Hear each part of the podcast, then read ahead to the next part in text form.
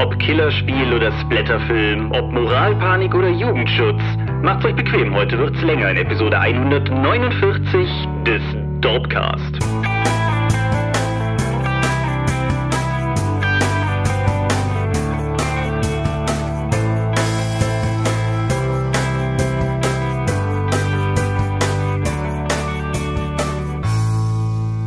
Hi und herzlich willkommen zur Episode 149 des Dorpcast. Aber mehr haben wir uns heute hier versammelt, über Dinge zu reden, die mit Rollenspiel zu tun haben. Und wenn ich wir sage, dann meine ich zum einen dich. Michael Skopje-Mingers, guten Abend. Zum anderen mich, Thomas Michalski. Hoi. Aber wir sind nicht alleine. Hallo. Wer bist denn du? Patrick Porz. Ein Dr. Patrick Porz. Ja, danke, genug der Ehre. Kennen uns sehr lange? Ja, das stimmt. Patrick mhm. ist, hat nicht nur wie ich eine Alliteration im Namen, sondern wir haben auch die gleiche Schule besucht. Wir waren über viele Jahre in den gleichen Rollspielrunden und wir haben gemeinsam studiert. Ja, Genau. Tatsächlich, tatsächlich, haben wir alle drei gemeinsam studiert, zumindest in einem sich überschneidenden Zeitfenster, bevor ich die Politik weggeworfen habe zugunsten der Philosophie.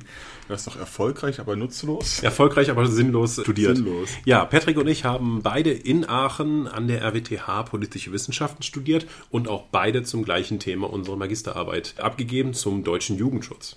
Das ist voll lustig, weil das ist ja auch Thema unserer heutigen Folge, so mehr oh. oder weniger. Ja, danach hat äh, Patrick ja auch noch weitergemacht und auch noch eine Dissertation dazu geschrieben. Mhm, sechs Jahre der Aufregung, des Spaßes und des Irrsinns. Mhm. Genau. Wenn wir heute anders klingen als sonst, dann liegt das daran, dass wir mit dem bisher absurdesten Setup zu Werke schreiten, das wir im Dropcast, glaube ich, hatten. Wir sitzen alle drei am gleichen Tisch in meinem vorhin mit einer urigen Kneipe verglichenen Esszimmer. Wir sprechen in zwei verschiedenen Mikros, die im selben Rechner verarbeitet werden und beten zu Gott, dass das bis zum Ende weiterhin stabil funktioniert. Wir haben ein Mikro auf Handtücher gebettet, damit die Schläge gepolstert werden, die die anderen beiden die ganze Zeit auf den Tisch abgeben. Ich bin unschuldig. Ich habe kein Polster. Und und werden einfach mal sehen, wohin uns das heute führt. Und genau, Thema haben wir schon gesagt, wird Jugendschutz sein. Magst du trotzdem grob noch mal ein bisschen umreißen, warum du qualifiziert bist, zu diesem Thema zu reden? Warum ich qualifiziert bin? Ja, weil ich die Qual auf mich genommen habe, mich durch einen Wust an Jugendmedienschutz-Urteilen der BPM, der Bundesbuchspelle, Spelle? Stelle für jugendgefährdende Medien, diverse Amtsgerichte und Co. zu wühlen, durch den gesamten Forschungskorpus der Medienwirkungsforschung und ich habe mir tatsächlich noch die Gewaltdebatte angetan, die Killerspieldebatte des letzten Jahrzehnts und das war harter Tobak. Ich würde so gerne sagen, dass das ein Thema ist, was heute keine Rolle mehr spielt, aber wir haben auch eben festgestellt, Michaels Magisterarbeit ist von 2008. Man hätte ja meinen sollen, dass in fast zwölf Jahren irgendwas besser wird, aber Geht schon so, ne? Es gibt tatsächlich Gerüchte, dass es besser wird. Wir haben viele Deindizierungen, viel, was früher nur unter der Ladentheke zu verkaufen war, gibt es jetzt über der Ladentheke, vor allen Dingen im Filmbereich. Da machen einige Labels viel Gewinn mit Turbine und sowas, die vor einigen Jahren schon äh, Texas Chainsaw Massacre von der Liste haben streichen lassen. Was haben wir denn noch von der Geschichte? Tanz der Teufel. Hm. Und viele Spiele kommen jetzt halt auch tatsächlich mit 18er Freigabe auch unzensiert auf den Markt. Genau. das wäre vor 10, 15 Jahren noch ganz anders gewesen. Genau. Aber bevor wir jetzt schon zu steil ins Thema reingehen, mein Fehler, ich weiß, nur noch kurz, warum ist das ein Thema für den Dogcast? In erster Linie, weil wir einfach drüber reden wollen, weil wir der Meinung sind, dass das ein Thema ist, über das geredet gehört weil wir eine gewisse Strahlwirkung haben und uns denken, vielleicht erreichen wir noch ein paar sinnvolle Ohren und weil die Rollenspielszene zwar, sagen wir mal, in Deutschland verhältnismäßig gut an dem ganzen Thema vorbeigekommen ist, aber es ist ja durchaus was, was die Rollenspielszene teilweise auch kennt, siehe DSA 1 und der entfernte lüsterne Ork. Nein, die entfernte Frau vor dem lüsternen genau, Ork. Genau, der Ork geht nur noch lüstern auf diesen Balken los. aber dazu gleich mehr. Machen wir zuerst mal so das übliche Housekeeping. Wir halten es kurz, damit unser ehrenwerter Gasten uns nicht zu lange beim Reden zugucken muss. Ich hab Zeit. Also, zum einen, Korrekturen zur letzten Episode. Beide gehen an mich. Äh, ich habe Lovecraft-esque, Lovecraft, Lovecraft-esque vergessen, das schwer auszusprechen. Rollenspiel, das immer noch gecrowdfundet wird, zu dem wir gleich auch nochmal kommen, aber ich habe letztes Mal behauptet, es gäbe keine weiteren Crowdfundings, das war gelogen. Das Ding läuft ja schon seit Monaten. Haben wir nicht in der älteren Episode schon mal darauf hingewiesen? Wir haben vorletzte Episode darauf hingewiesen. Letzte Episode habe ich halt gedacht, das ist doch bestimmt schon durch und für diese habe ich nachgeguckt und habe festgestellt, das läuft immer noch, wenn diese Folge online geht. Insofern ja. Außerdem habe ich letztes Mal bei Trail of Cthulhu von Pillars of Sanity gesprochen. Ich hatte nicht Unrecht, die gibt es, aber die waren nicht das, was ich meinte. Pillars of Sanity sind Charakteraspekte, die ein Charakter hat, also feste Glaubensüberzeugungen, so wie es gibt einen Gott oder sowas, woran er sich festhalten mag, wenn der Wahnsinn auf ihn einbricht. Die Personen, die ich meinte, sind Sources of Stability. Sources of Stability und Pillars of Sanity nicht verwechseln, sehr klar und eindeutig benannte Regelaspekte. Außerdem wurde ich semi darauf hingewiesen, dass wir nicht darauf hingewiesen haben, dass Kollegen von uns jetzt auch einen Podcast haben. Es gibt nämlich jetzt einen Ulysses-Podcast, den wir an dieser Stelle noch gar nicht erwähnt haben. Den gibt's.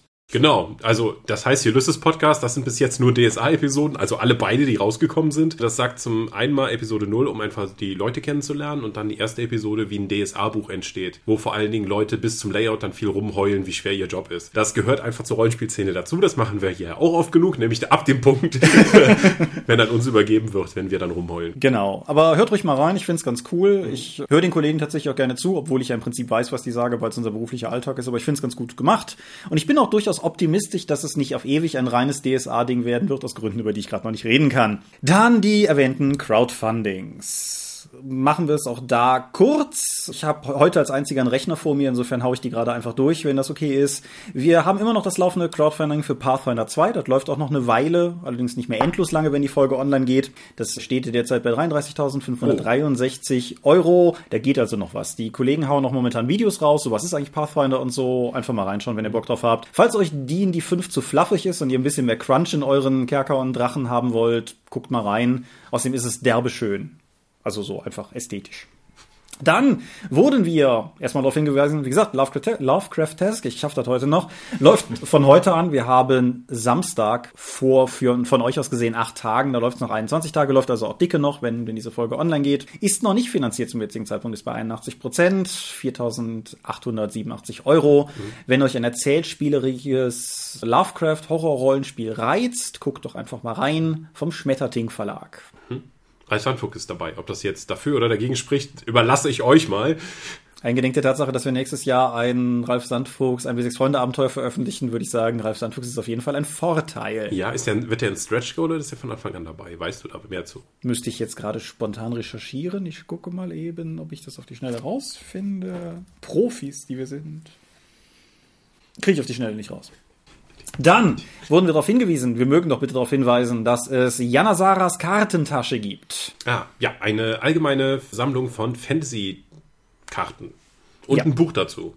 Und zwar gar nicht wenig. Also allgemeine Sammlung könnten jetzt auch irgendwie zwölf sein oder sowas, aber ich finde gerade die genauen Zahlen nicht. Aber da ist richtig viel drin und es sieht richtig gut aus. Ist auch schon finanziert, liegt bei 194 Prozent, 11.419 Euro zum heutigen Zeitpunkt. 19 Tage von heute aus läuft also auch noch, wenn die Folge online geht. Und ja, guckt auf jeden Fall rein auch noch läuft, aber arschknapp, ist YARPS. YARPS, the Smart Web Application for Role-Playing Games. Da kannst du auch mehr zu sagen. Das ist effektiv ein Online-Tool zur gemeinsamen Verwaltung von Weltenbau und Kampagnen. Man hat da auch die Möglichkeit, NSCs zu hinterlegen, die dann auch direkt zu verlinken, zu sagen, an diesem Ort befinden sich folgende Charaktere, dann verlinkst du die entsprechend. Die haben folgende magische Gegenstände, dann sind die verlinkt. Du kannst die Gegenstände Personen zuordnen, dann die Personen in andere Städte umziehen und die Gegenstände ziehen mit und so weiter und so fort. Es ist ein ziemlich aufgebohrtes Wikisystem. Die Leute sind mit viel Energie dahinter und ich habe zumindest mit denen gesprochen, dass die auch zumindest den Regelsatz von DSA mit anbieten können, dass du dann eben deine eigenen Charaktere da eintragen kannst. Genauer habe ich mich aber damit auch noch nicht beschäftigt. Nein, es ist a smart modern web application full of fantastic digital tools for pen and paper and live action role playing. Es ist laut eigener Angabe innerhalb von zwei Stunden finanziert gewesen, liegt derzeit bei 16.515 von 5.000 Euro. Kickstarter glaubt nicht an Prozentangaben, müsst ihr selber rechnen. Aber läuft auf jeden Fall von heute aus noch 10 Tage, wird also wie gesagt knapp. Wenn das für euch irgendwie interessant klingt und ihr den Podcast bei Erscheinen hört, guckt lieber jetzt als morgen. Das war's mit Crowdfundings. Ansonsten gibt's das später auch per Abo. Ja, aber wer, wer sozusagen jetzt noch dabei sein will, der muss auch wirklich jetzt noch dabei sein. Ich habe mir überlegt, dass wir den Feedback zur letzten Folgeteil für heute ausklammern. Einerseits weil Gast und andererseits weil nur ich einen Rechner vor mir habe. Das werden wir entweder in Textform oder in Gedanken oder in der nächsten Folge oder so nachholen. Und das bringt uns gerade mal zehn Minuten in diesen Exkurs hinein zur Medienschau. Möchtest du einfach anfangen? Okay, dann nehme ich mal wieder eins meiner Xbox-Spiele. Es war nicht mein Xbox Live Gold-Titel, wie ich das sonst gerne aus dem Abo nehme, oder eins von meinen gekauften Produkten. Es ist ein Spiel, das es über ein Wochenende kostenlos zu spielen gab, wenn man Gold-Abonnent ist.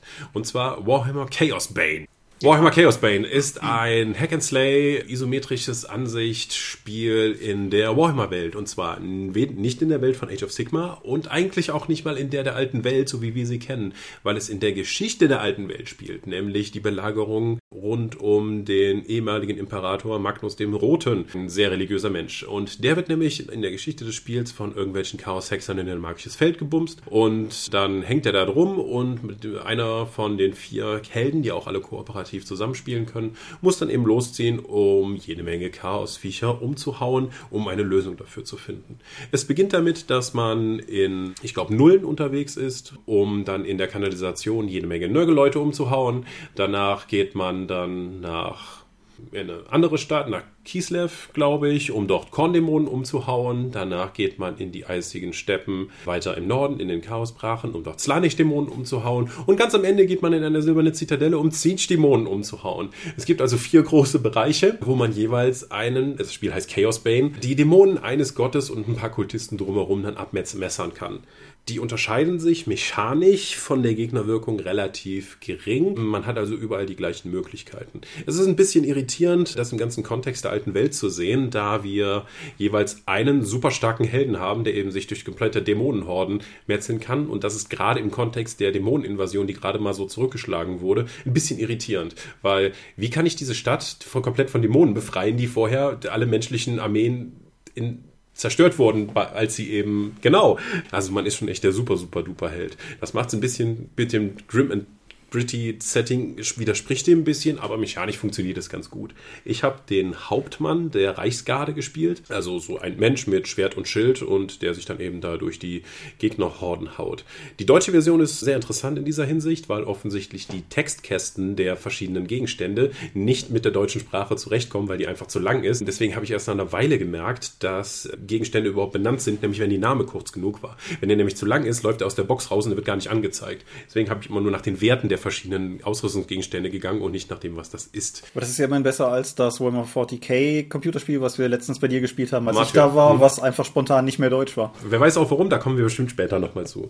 Ja, Chaos Bane. Ich habe es tatsächlich geschafft, an dem kostenlosen Wochenende über Xbox Live das komplette Spiel durchzuspielen. Ich bin Ihnen sehr dankbar für- dafür, weil ich muss mir nicht holen. Die Story ist leider eine Katastrophe und sie geben sich auch nur bedingt viel Mühe, da überhaupt was mitzumachen. Du wirst also effektiv immer wieder von einer Ecke zur anderen geschickt. Techlist, der große Hochelfenmagier und eine der wichtigsten Gestalten der Welt, hat nichts Besseres zu tun, als in der Stadt rumzustehen, immer wieder zu sagen, geh jetzt nochmal in die Kanalisation runter, verhau irgendwelche Nörgeldämonen, komm dann wieder zurück und dann sage ich dir wieder, dass du runtergehen musst. So geht das am Anfang los und so geht das auch immer wieder weiter. War, ich war so genervt, dass ich sogar immer die Dialoge in einer Zeit weggedrückt habe und nur noch schnell unten die Untertitel las, weil ich einfach keinen Bock mehr hatte, mich damit zu beschäftigen, weil immer wieder eh das Gleiche passiert ist. Am Ende jedes Kapitels gibt es einen Bossgegner. Das ist am Nörgel-Level ein großer Verpester. Das ist am Korn-Level ein Blutdämon. Das ist bei Slannich ein großer Verführer. Und so geht das weiter. Du hast am Ende jeweils einen großen Dämon, den du dann noch vermoschen kannst. Ja, Hast du gesagt, was es für ein Genre ist? Hack and Slash direkt am Anfang. Also Diablo-mäßig läufst du dann eben durch. Und es hat halt auch einen Kooperationsmodus. Ausrüstungsspirale hat mich nicht so motiviert. Es hat ein irritierendes System, dass du eben Ausrüstung, die du findest, nicht wirklich verkaufst, sondern bei Händlern eintauschst gegen Marken und bei denen im Ruf aufzusteigen. Und alle paar Stufen kriegst du dann eine neue Rufbelohnung, die du auch ausrüsten kannst, so wie, hey, du findest mehr Gold oder solche Späße. Man findet auch noch irgendwie Kristalle immer mal wieder. Die sind eigentlich für nichts gut, außer dass wenn die als Kosten für die Wiederbelebung zu dienen, wenn du mal tatsächlich umgehauen werden solltest. Erst zum Ende des Spiels kannst du diese benutzen, genauso wie das Geld, das du findest, das eigentlich auch keine Funktion hat, um dir Schriftrollen zu holen, die dir Zugang zu besonders itemträchtigen Sonderleveln geben. Kannst du also anfangen, sozusagen Raids durchzuführen, um deinen Charakter aufzuwerten. Und aber das ist die gesamte Endgame-Content. Der scheint darauf ausgelegt zu sein, dass du dann bessere Ausrüstung findest und nochmal in einer höheren Schwierigkeitsstufe startest, um das ganze Spiel nochmal zu spielen. Hat mich überhaupt nicht abgeholt, habe ich gar nicht erst probiert. Es gibt inzwischen sowas wie Chaos 7 als Schwierigkeitsstufe, nachdem du dann Mittel, Normal, Schwer, Chaos, Chaos 2, Chaos 3 und so weiter. Und ja, finde ich nicht sonderlich interessant. Ich, es war okay, es einmal durchzuspielen, aber nochmal anfassen würde ich es nicht. Dann hast du ja alles richtig gemacht. Ja, ich bin sehr zufrieden damit. Ich habe 80 Euro dafür bezahlt. Hast du auch noch eine Sammleredition geholt? Leider ja. Die Magnus-Edition? Mhm. Ja. Hm, was hattest du davon? Ich habe es zwei oder drei Stunden gespielt. Ähm, ich bin auch bis zum ähm, großen, nicht großen Verpester, zum Bloodthirster gekommen. Und da ich dann irgendwie das fünf Millionste Mal die gleichen Gegner platt gehauen habe, dachte ich mir, ich spiele der anderen Spiele. Ja, ja, das ist absolut nachvollziehbar. Ja gut, das ist das Gegenteil von meinem aktuellen Witcher 3 Investment, wo ich gute Dinge bin, dass ich einfach das nächste halbe Jahr kein Spiel mehr brauche. Ja, aber du hast uns auch was mitgebracht. Habe ich? Hast du nicht? Habe ich nicht. Ich könnte spontan versuchen, etwas zu kredenzen. Da ich ja ein sehr passionierter Spieler bin, wie jeder der Anwesenden hier weiß, habe ich mir dieses Jahr endlich mal Hollow Knight besorgt. Uh. Ist natürlich ein Titel, der eigentlich von 2017 ist, dieses Jahr auf der PS4 rausgekommen, deshalb in meiner Sammlung. Ich wusste nicht, was mich erwartet. Meine bessere Hälfte war seit geraumer Zeit von dem Artwork angetan und dachte, ich soll mir das mal holen. Ich dachte, ja, komm, kaufen wir es mal. Dass mich dann ein hervorragendes Metroidvania erwartet, mit einer wunderschön gestalteten, auf den ersten Blick sehr monochromatischen, aber dann doch sehr abwechslungsreichen Käferwelt. Konnte ich nicht ahnen. Ich bin sehr überzeugt. Also spielt sich im Grunde wie eine Mischmasch, ja, wie ein Metroidvania. Was Metroid und Castlevania. Nur glücklicherweise ohne den Rollenspielaspekt. Ich finde es besser, wenn es auf Action-Adventure-Aspekten raus ausgerichtet ist, dass man also an verschiedenen Stellen des Spiels verschiedenes Equipment bekommt, um andere Stellen des Spiels erklimmen zu können. Und das ist natürlich damit äh, einem Haufen Backtracking verbunden. Ich finde es, ich finde es auch noch ein bisschen Dark Soulsig, insofern, als dass wenn du ja stirbst, du zu deiner Leiche zurück Genau. musst und äh, Die auch mal verprügeln musst, deinen Geist, äh, um deine Erfahrungspunkte genau, wiederzubekommen. Parkbänke als Äquivalent zu den Bonfires und so. Hat mir sehr gefallen. Ja, natürlich vom Frustrationslevel nicht so hoch wie Dark Souls. Das heißt, mit ein bisschen Übung kommt man da sehr gut rein. Ist sehr abwechslungsreich, sehr umfangreich. Die äh, PS4-Version ist direkt die Whiteheart, Whiteheart-Version. Das waren ja auch für die PC-Version, glaube ich, kostenlose Updates. Das heißt, neue Areale, eine kleine neue Mini-Quest mit einem sehr ominösen Zirkus, die ich noch nicht durch habe, nur die Main-Quest bislang. Ähm, hat mir sehr gefallen. Hat mir so gefallen, dass ich mir bei Fangamer eine Sammlerversion bestellt habe. Die ist nur da gehabt mit einer kleinen Brosche. Wahrscheinlich mit ähm, die Größe 1 zu 1. Das kann man gar nicht sehen, meine Finger fällt mir gerade auf. Nein, aber mit einer Brosche, wo der Hollow Knight drin ist, quasi. Als ob er ein konservierter Käfer wäre, den man sich irgendwo hinhängen kann. Und ich habe mir eine Plüschraupe geholt. Im, Im Spiel verteilt sind äh, Raupen, die in Einmachgläsern gefangen sind, die man retten kann. Und für eine gewisse Anzahl an geretteten Raupen gibt es beim Raupenvater, ich nenne ihn mal so, der hat einen wunderbaren Schnauzbart, gibt es da Items. Entweder gibt es äh, Münzen, das sind Muscheln in dem Spiel äh, eine Muschelwährung oder bei besonders vielen Raupen gibt's halt extra Items. Und diese Raupe habe ich mir in einer 25 Zentimeter Version kredenzt. Die macht auch Geräusch, wenn man draufdrückt, die aus dem Spiel. Hat also sehr gefallen. ist mein Spiel des Jahres. Ich würde jetzt vielleicht mehr darüber erzählen, wenn ich darauf vorbereitet gewesen wäre, aber so einfach mal reinschauen. Ja, also ich, äh, ich bringe dir auf jeden Fall bei, was Spiel des Jahres betrifft. Ich bin sogar derzeit, wenn, wenn wir so mal in Konsolengenerationen oder so denken, ist es, glaube ich, auch einfach eines der besten Spiele, die ich in der aktuellen Generation gespielt habe, was ich nicht erwartet habe, weil ich habe halt auch, das, das Artwork und das Design ist halt geil, aber ich habe halt gedacht, das wird jetzt irgendwie so ein 4, 5 Stunden Jumpen irgendwas Ding, dass ich in 15, 16 Stunden aufwärts Metroidvania kriege, das eigentlich einfach alles richtig macht, habe ich auch nicht erwartet, aber das ist ein unfassbar gutes Spiel. Kommt ein Nachfolger. Nächstes, nicht nächstes Jahr, dieses Jahr wurde es angekündigt, Anfang des Jahres. Einer der Nebencharaktere aus dem Hauptspiel wird diesmal der Hauptcharakter sein. Das erste Video, das man im Februar, glaube ich, sah, sah auch schon sehr äh, steampunkig aus. Gemischt mit dem Artwork aus Teil 1. Ich bin da sehr, sehr guter Dinge. Wenn man bedenkt, dass das ein Erstlingswerk war des Studios, Eines kleinen Studios auch noch. Also das ist, australischen Studios auch noch. ja, und ein fantastischer Soundtrack auch. Ja. Also gerade irgendwie, das sagt jetzt Leuten, die es nicht gespielt haben, nichts, aber gerade wenn du so erstmal zur City of Tears runterkommst oder sowas, das ist einfach, einfach Definitiv. großartig. Ja. Definitiv. Gab es auch auf Schallplatte. Leider nicht mehr zu erhalten. Meine bleibt hier. ja. Ja, dem kann ich wie gesagt nur beipflichten. Dann, wie fühlt man sich so, Michael als einziger, der scheinbar nicht gespielt hat? Ach ja, ich lasse euch, gönn euch den Spaß. Ändere das einfach mal irgendwann. Ja, ich, ich spiele erst mal Mad Max fertig. Hättest du eine PS4? Ich habe eine Version übrig. Ja, ja, ich habe keine PS4. Auftrag erkannt. Also entweder kostet jetzt Hollow Knight oder eine PS4. Ja. Also, Mal gucken. ja. Cyber Monday. Reden wir doch dann auch noch über eine Sache, die wir alle drei, glaube ich, gespielt haben. Nee, du auch nicht, ne? Wolfenstein 2, The New Colossus. ein Videospiel mit einem, wie ich finde, gewissen.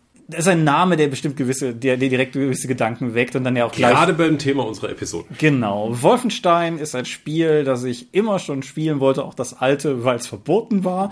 Und das neue ist nicht verboten, aber in Deutschland auch durchaus arg mit Schwung zerschnitten, aber dazu kommen wir dann ja auch noch. Was ist es in erster Linie? Es ist ein Ego-Shooter und es ist erstaunlicherweise ein Ego-Shooter mit einem bemerkenswert starken Story-Aspekt. Das eigentliche Gameplay ist ein zügiger, moderner Ego-Shooter mit ein paar Einschränkungen, beispielsweise, dass man keine ich hock mich hinter die Wand und eine, alle meine Wunden heilen einfach wieder weg Mechanik im, in Reinkultur hat, sondern dass man auch ein bisschen entsprechend sich hochheilen muss und dass man gerade zu Beginn des Spiels auch nicht auf die 100 normalen Hitpoints kommt, wie in allen anderen Spielen, sondern man, also man kommt so auf die 100, aber die gehen dann langsam wieder auf 50 runter, wenn man nicht irgendwie Health Packs nachschiebt. Was eine viel stärkeren Einfluss auf die Spieldynamik hatte, als ich das anfangs gedacht habe. Aber das, das macht irgendwie ganz lustige Dinge, gerade wenn man die 100 irgendwie so gewohnt ist als Normpegel für Gesundheit von Händen, die Waffen halten.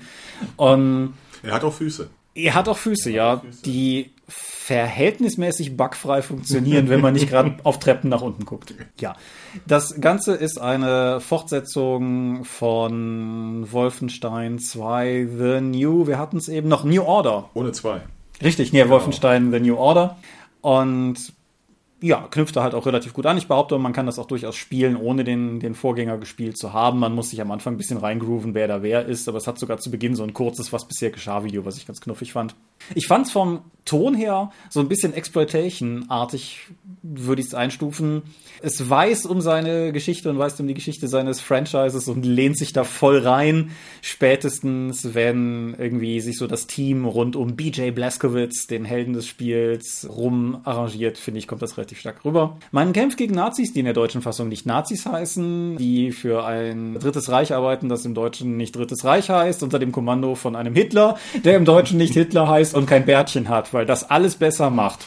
Aber wie gesagt, der Story-Aspekt ist relativ stark. Es gibt eine so eine Art Hub-Welt in Form eines U-Boots, in das man sich in den Missionen auch immer mal wieder zurückkommt, was eigentlich auch ganz cool ist. Da gibt es auch so ein paar Sidequests und wer schon immer mal Zeit damit verbringen wollte, nicht Nazis zu erschießen, sondern ein Schwein zu füttern, hat da auf jeden Fall was zu tun. Es macht Laune, es spielt sich flott, es sieht gut aus. Es sieht erstaunlicherweise sogar auf der Switch gut aus, auf der ich es gespielt habe. Man merkt, dass sie hier und da haben so ein bisschen Kompromisse eingehen müssen, aber das ist auch da immer noch ein ziemlich gut aussehendes Spiel und ich bin mir sicher, wer irgendwie eine eine andere aktuelle Konsole oder einen hochgezüchteten PC zu Hause hat, wird da nochmal mehr rausholen können. Würde ich es empfehlen? Ja, auf jeden Fall. Würde ich die deutsche Fassung empfehlen? Nee. ähm, zumal auch, wir sprachen da, bevor wir Aufnahme gedrückt haben, noch drauf, die deutsche Synchro ist nicht scheiße, aber die deutsche Synchro ist definitiv nicht, was sie sein könnte. Also ich habe mir danach ein paar Clips auf YouTube von der O-Ton-Fassung angeguckt und kann einfach sagen, ja, da ist mir was entgangen. Also, also, was ich, ja, obwohl ich das Spiel nicht gespielt habe, was mir sehr aufgefallen ist, ist die Werbekampagne, die sie drum gebaut haben. Oh ja. Mit den ganzen YouTube-Clips vorab, mit den Game-Shows, die sie da eben gebaut haben, wo es darum geht, deutsche Begriffe richtig zu erreiten oder du kommst halt ins Lernlager. und die ganzen Soundtracks, die sie eben dazu gebaut haben, mit, oh ja. mit authentischen 50er Jahre Musikclips. 50er, 60er Jahre. Ja, genau, man sollte dazu sagen, sagen, die, dass die Grundprämisse des Spiels ist, dass die Nazis erfolgreich waren in ihrem Bestreben und dass die Welt im Großen und Ganzen jetzt im Deutschen dem Regime untergeordnet ist und dementsprechend halt auch im besetzten Amerika zum Beispiel die Leute halt irgendwie, sagen wir mal, noch ein bisschen in ihrer amerikanischen Kultur hängen, aber eben von außen aufdoktroyiert zu bekommen, dass sie halt jetzt irgendwie Kassler und Sauerkraut in den Imbissbuden verkaufen müssen und das, das Spiel malt mit breiten Pinseln. Also da ist nicht viel Subtilität im Humor, aber das ist halt auf jeden Fall drin und genau und deshalb gibt es halt auch diverse Schlager, die teilweise erkennbar eigentlich britische englische und amerikanische Hits der Zeit sind, die jetzt aber halt auf Deutsch von deutschen Interpreten, wie auch die Käfer. Ja. Die, mhm. ja. Sehr spaßig. Ein bemerkenswertes Stück Software kann man sich auf jeden Fall geben. Es ist ja mittlerweile noch ein neuer Teil raus, Youngblood, zu dem ich noch nichts sagen kann, aber zu dem werden wir, denke ich, zu einem späteren Zeitpunkt, wenn ich mal gespielt habe, was sagen. Ansonsten kann ich durchaus für die beiden neuen Wolfensteins durchaus Empfehlungen aussprechen. Gute Spiele. Ich habe tatsächlich die letzten Aufenthalte in Großbritannien auch immer dazu genutzt, in Elektronikfachläden zu gehen und auf der Suche nach unzensierten Fassungen, die ich dann einfach mitnehmen kann. Aber leider wurde ich nie fündig. Teilweise findest du aber auch da zensierte Fassungen. Ach. Altes Spiel Vietcong. Mhm. Das ist in der ich meine, die britische Version war die geschnittene. Genau da Ninja-Sterne drin vor? Nee, es, es, ich glaube, es fehlen einige Fluche, Fluche, Flüche, Flüche und ein paar Four-Letter-Words. Mhm. Hm.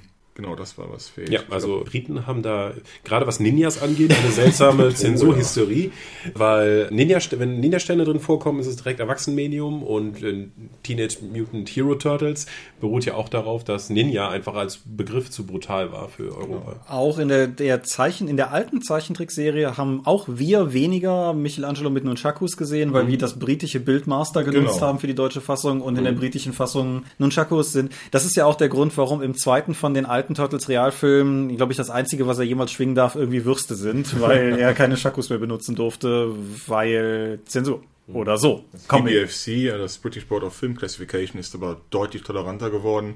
Hieß übrigens früher ungeniert British Board of Film Censorship. Ja, irgendwann haben sie dann aus Imagegründen geändert. Es hat sich nichts ansonsten geändert. Die Arbeit ist identisch geblieben. Aber genau das ist es. Die hatten in den 80ern und noch bis in die 90er hinein äh, große Versionen gegen asiatischen Kampfsport. Mhm. Der galt als äh, hinterlistig und heimtückisch. und der Gentleman, der guckt einem ins Auge und schmeißt keinen Shuriken. Ja, das ist ja auch.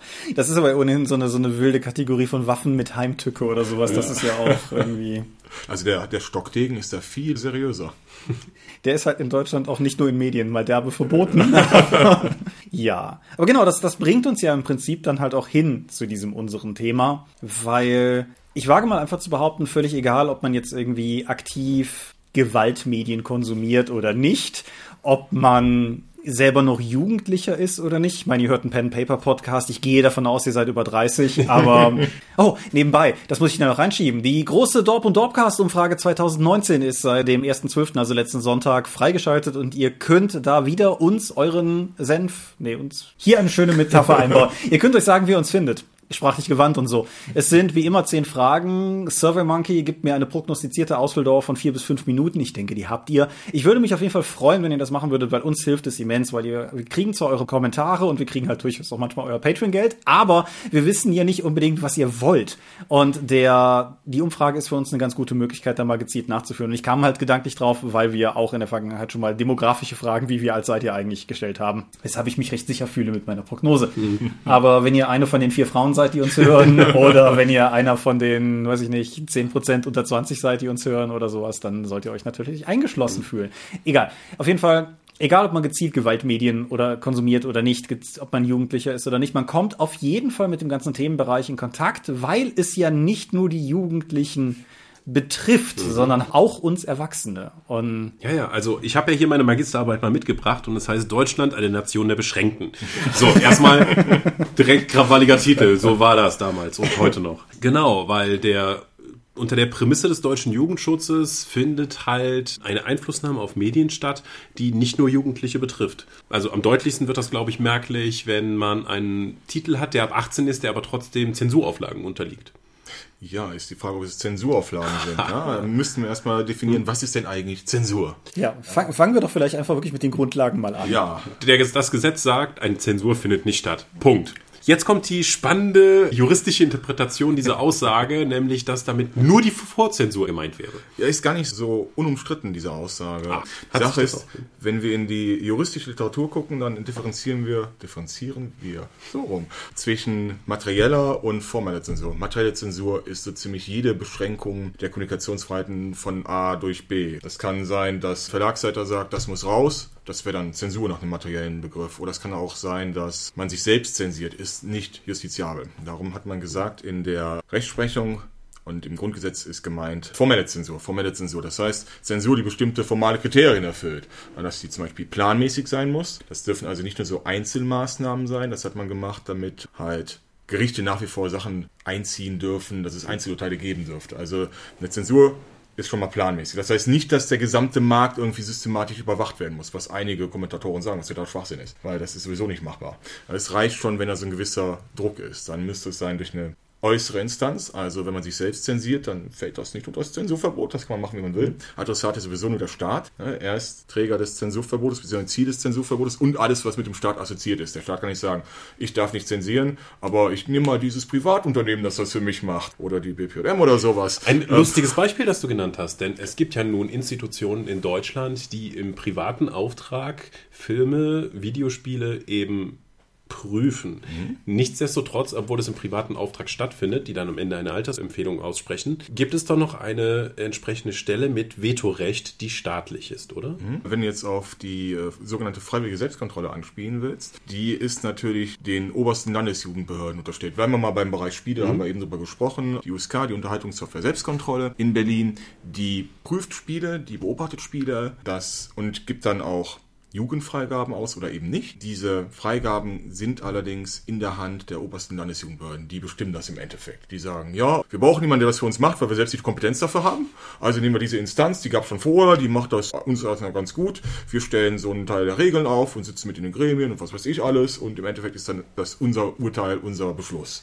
Ist also, wenn davon gesprochen wird, dass es freiwillige Sache wäre oder eine, eine private Sache, wie das so oft ist, ja, die Industrie macht das. Und die wird sagen, nee, das ist eine staatliche Freigabe. So einfach hm. ist das. Ich meine, das ist ja aber als Modell an sich, also wir haben ja alle drei in Aachen Politik studiert, zwei von uns vollständig, ich bin nicht Teil dieser Menge, aber ich finde, das Politikstudium ist ja auch mehr oder weniger eine Ausbildung darin zu erkennen, wann man fachlich außer Kompetenz ist und jemanden holen muss, der es kann. So, also man kriegt einen Grundstock an Jura, man kriegt einen Grundstock an allem Möglichen und für den Fachkram braucht man Fachleute, was ja an sich okay wäre, wenn die Fachleute Fachleute wären.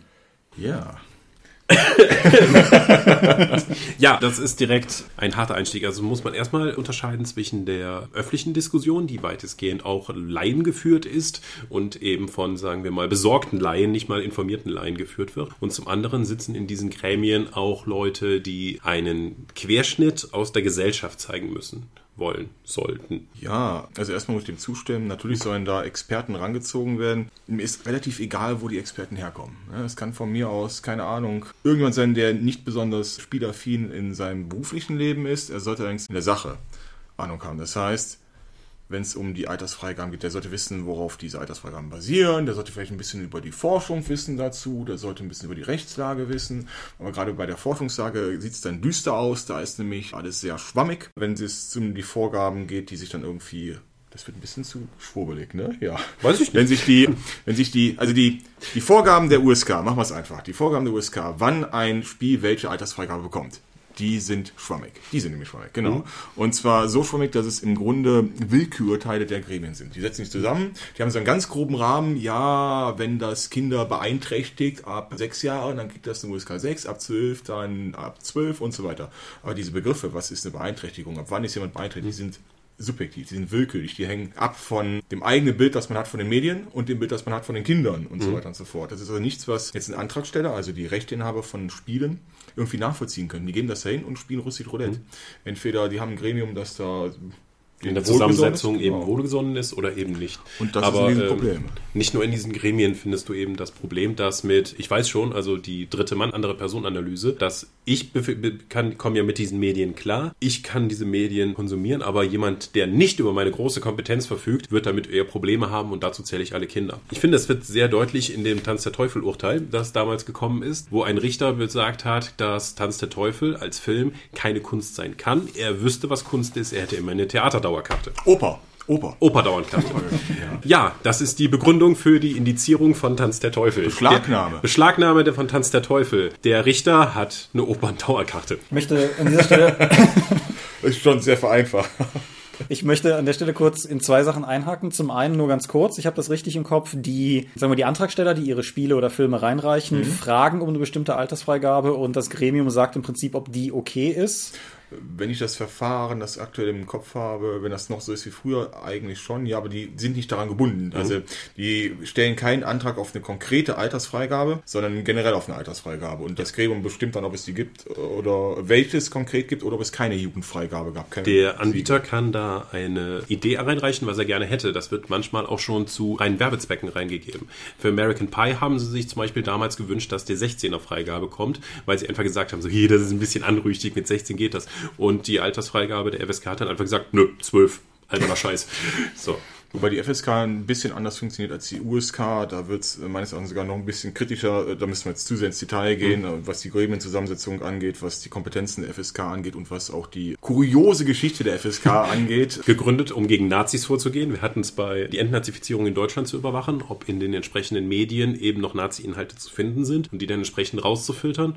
Und dann eben, ja, ist das später ein bisschen umgeschwungen, weil die Leute sollten nicht entlassen werden. Aber ich wollte eigentlich noch zu was ganz anderem und zwar viel, viel grober Super, wir haben jetzt drei Begriffe hier schon um uns geworfen, die man, glaube ich, dringend unterscheiden sollte. Nämlich zum einen eine Altersklassifizierung, mhm. dann den Begriff der Indizierung und dann den Begriff der Beschlagnahme, mhm. um da vielleicht mal kurz reinzubohren, weil ich könnte Altersfreigaben sind für den Verkauf bindend, allerdings nicht für die Nutzung. Das heißt, wenn du als Elternteil irgendwie der Meinung bist, dass dein zehnjähriger Sohn ein 18er-Titel spielen kann, hast du als Elternteil das Recht, dem das auszuhändigen. Der Verkäufer hat aber nicht das Recht, dem zehnjährigen den 18er-Titel rauszurücken. Diese Titel werden für, von USK und FSK eben dann rausgegeben und da sieht man auf diesen bunten, inzwischen tatsächlich vereinheitlichten Farbcodes dann eben auf Videospielen, Filmen und so weiter. Eine Indizierung ist ein bizarres, nur in Deutschland vorkommendes Element, nachdem ein Amt einen Initiierungsantrag von einer öffentlichen Stelle oder einem Staatsmitarbeiter bekommen hat und dann eben prüft, ob dieses in besonderem Maße jugendgefährdend ist. Na, in besonderem Maße muss das gar nicht sein. Generell, wenn es jugendgefährdend ist, kommt es auf den Index. Ne? Oder wird, wird der Initiierungsantrag dann eben weitergeleitet. Und das bedeutet, dass es nicht mehr öffentlich, wenn es initiiert wird, wird es nicht mehr öffentlich beworben. Da gibt es dann auch, gibt es noch vier Listen? Ja, es gibt die Liste A, B, C und D, da waren sie mhm. sehr kreativ. Ähm, für uns äh, relevant ist die Liste A erstmal, das sind Sachen, die normal indiziert werden, also Indizierung, Indexierung, es kommt auf diesen Index. Das sind die Sachen, die nicht öffentlich beworben werden dürfen, wie Michael gerade gesagt hat. Die dürfen nur in bestimmten Geschäften offen aussehen. Das sind solche Geschäfte, die in der Regel nicht betreten werden. Das heißt, äh, die in der Regel betreten werden. Nein, das heißt, so rum was. An Kiosken dürfen sowieso nicht ausgelegt werden. Und Geschäfte, die diese auslegen, die müssen besondere Vorrichtungen erfüllen, dass Jugendliche sie nicht einsehen und nicht betreten können und so weiter und so fort. Wie die ähm, Schmuddelecke in der Videothek. Genau, das also, dürfte nicht mal eine Ecke sein, dieses In-Shop-System. Ja das ist also auch nicht gern gesehen. Das ist separat durch eine Tür getrennt, wie genau. wir es damals bei der Videoinsel in Aachen hatten. Ich wollte es gerade sagen, die Videoinsel in Aachen. Was ist das mit der ganzen Pornografie? Ja, ja, möge, möge sie in Frieden ruhen. Hatte halt einen relativ coolen, großen Videotheksbereich und dann neben dem Tresen so eine Tür. Diese Tür, also der, der Bereich hinter der Tür konnte auch von außen durch eine andere Tür erreicht werden, so dass man im Zweifelsfall sich gar nicht im Laden da nochmal irgendwie, aber auf jeden Fall, man, wenn man da halt reinkam, sah man sich mit großen Mengen von Brüsten konfrontiert und wenn man wusste, wo man suchte, halt auch die ab 18er Action-Titel, weshalb wir halt irgendwie so, was war das damals, Phantomkommando und so die ganzen Sachen halt, mhm. die halt nicht vorne im allgemeinen Bereich ausliegen. Du kommst halt sehr, du wirst als Action-Fan auf jeden Fall mehr in die Schmuddelecke gestellt. Das kann man den äh, Videotheken aber auch nicht vorhalten. Die machen Nein, halt ihren Großteil des Umsatzes Umsatzes mit Pornografie einfach. Also Geht auch es noch welche gibt. Die jüngeren Zuhörer. Ja. Äh, Videotheken. Videotheken waren Orte, in denen Filme auf Medien gebannt waren. Früher VHS-Kassetten, später dann DVDs und Blu-rays. Und man ging in diese Videotheken, um sich dieses Medium dann auszuleihen, mit nach Hause zu nehmen, anzuschauen und später wieder vorbeizubringen. Zurückspulen. Bei VHS. Zurückspulen ist eine Bezahlte. Ansonsten muss man nochmal extra bezahlen. Genau. Also Film ist.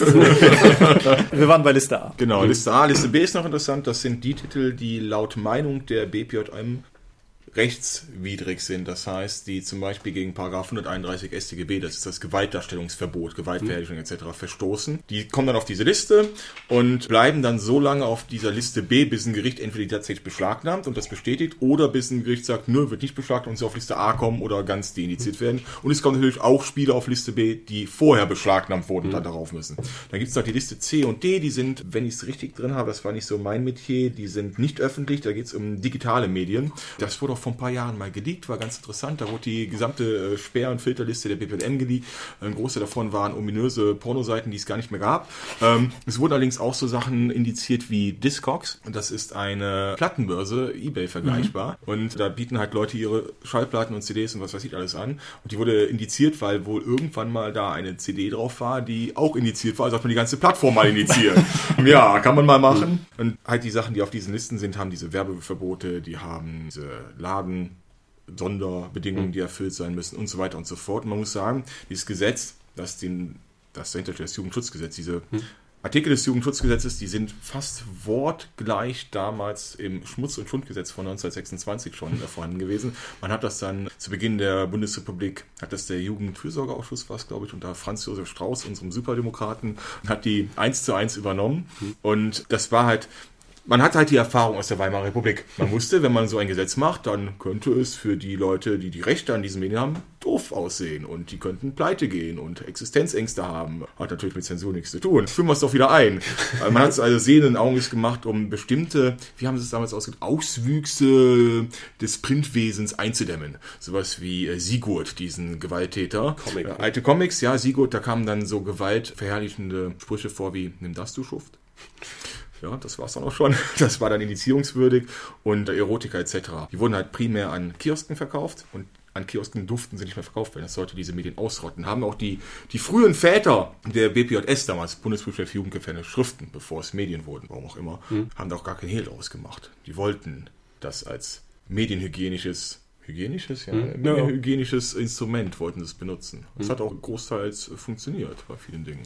Ich habe da, ich habe da die Tage noch mit dem Dorpschen Tom drüber gesprochen. Es hatte ja auch teilweise ganz bizarre Auswüchse, so beispielsweise, wenn, so wir, wir sind ja alle drei mediale Kinder der 90er, sag ich mal. Und wenn die Videospielzeitschriften der Zeit dann die Verkaufshitlisten veröffentlicht haben und dann da Titel drauf waren, von denen man Sorge hatte, sie noch zu nennen und dann wahlweise halt Sternchen, Sternchen, Sternchen, Sternchen von It Software auf dem vierten Platz war oder Hundefates 4D.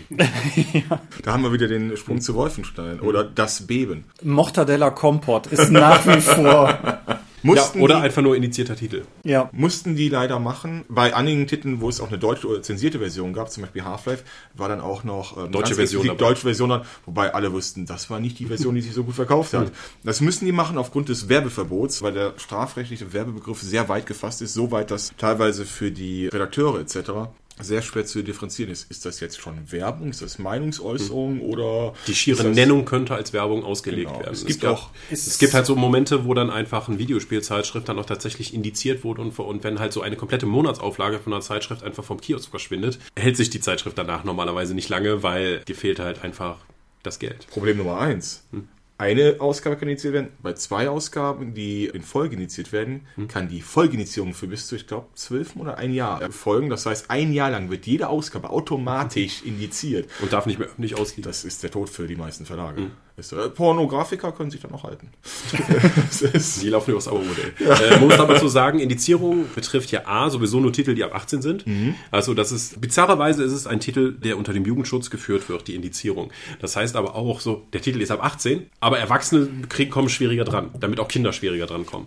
Also das ist, finde ich, immer noch ist das Bizarrste an der Indizierung, dass man einfach dann versucht, auch den Erwachsenen das unter dem Deckmantel des Jugendschutzes halt die, den Zugang zu erschweren. Gilt natürlich nur bei Filmen und Spielen. Hm. bei Printmedien, die haben ja keine. Nein, nein, das ist ja Kultur. Genau. Deswegen gibt es auch keine Altersfreigaben und auch keine Möglichkeit. Man stellt sich vor, man wollte Altersfreigaben für 80.000 neue Bücher im Jahr machen. Da Tja. hat die entsprechende Stelle viel zu tun. Ja, oder auch wenn, wenn du so, was weiß ich, auf den Print-on-Demand-Markt guckst und einfach siehst, wie viele Selbstverleger, die Dorp ist auch einer davon, halt jedes Jahr Zeug auf den Markt schütten, das wäre, also das hat noch nie jemanden aufgehalten, aber das wäre auf jeden Fall ein logistischer Albtraum. Spannenderweise sind ja alle Medien, die noch nicht von den entsprechenden Stellen geprüft wurden, erstmal aber erstmal sicherheitsweise ab 18, was dazu führt, wenn du zum Beispiel dann in den Mediamarkt in einem Grenzgebiet in Holland dann reingehst und dann Barbie und die Wildpferde mit dem fetten ab 18 Sticker dann liegen Schlimmste. siehst, weil es äh, die niederländische Fassung ist, die noch nicht den, von den deutschen Medien geprüft wurde. Und daneben ist die deutsche Fassung, die identisch ist. Ohne Altersfreigabe. Genau. Bin damals nach Wals gefahren, um Gears of War zu erwerben, was ja auch ein ab 18 Problem hatte.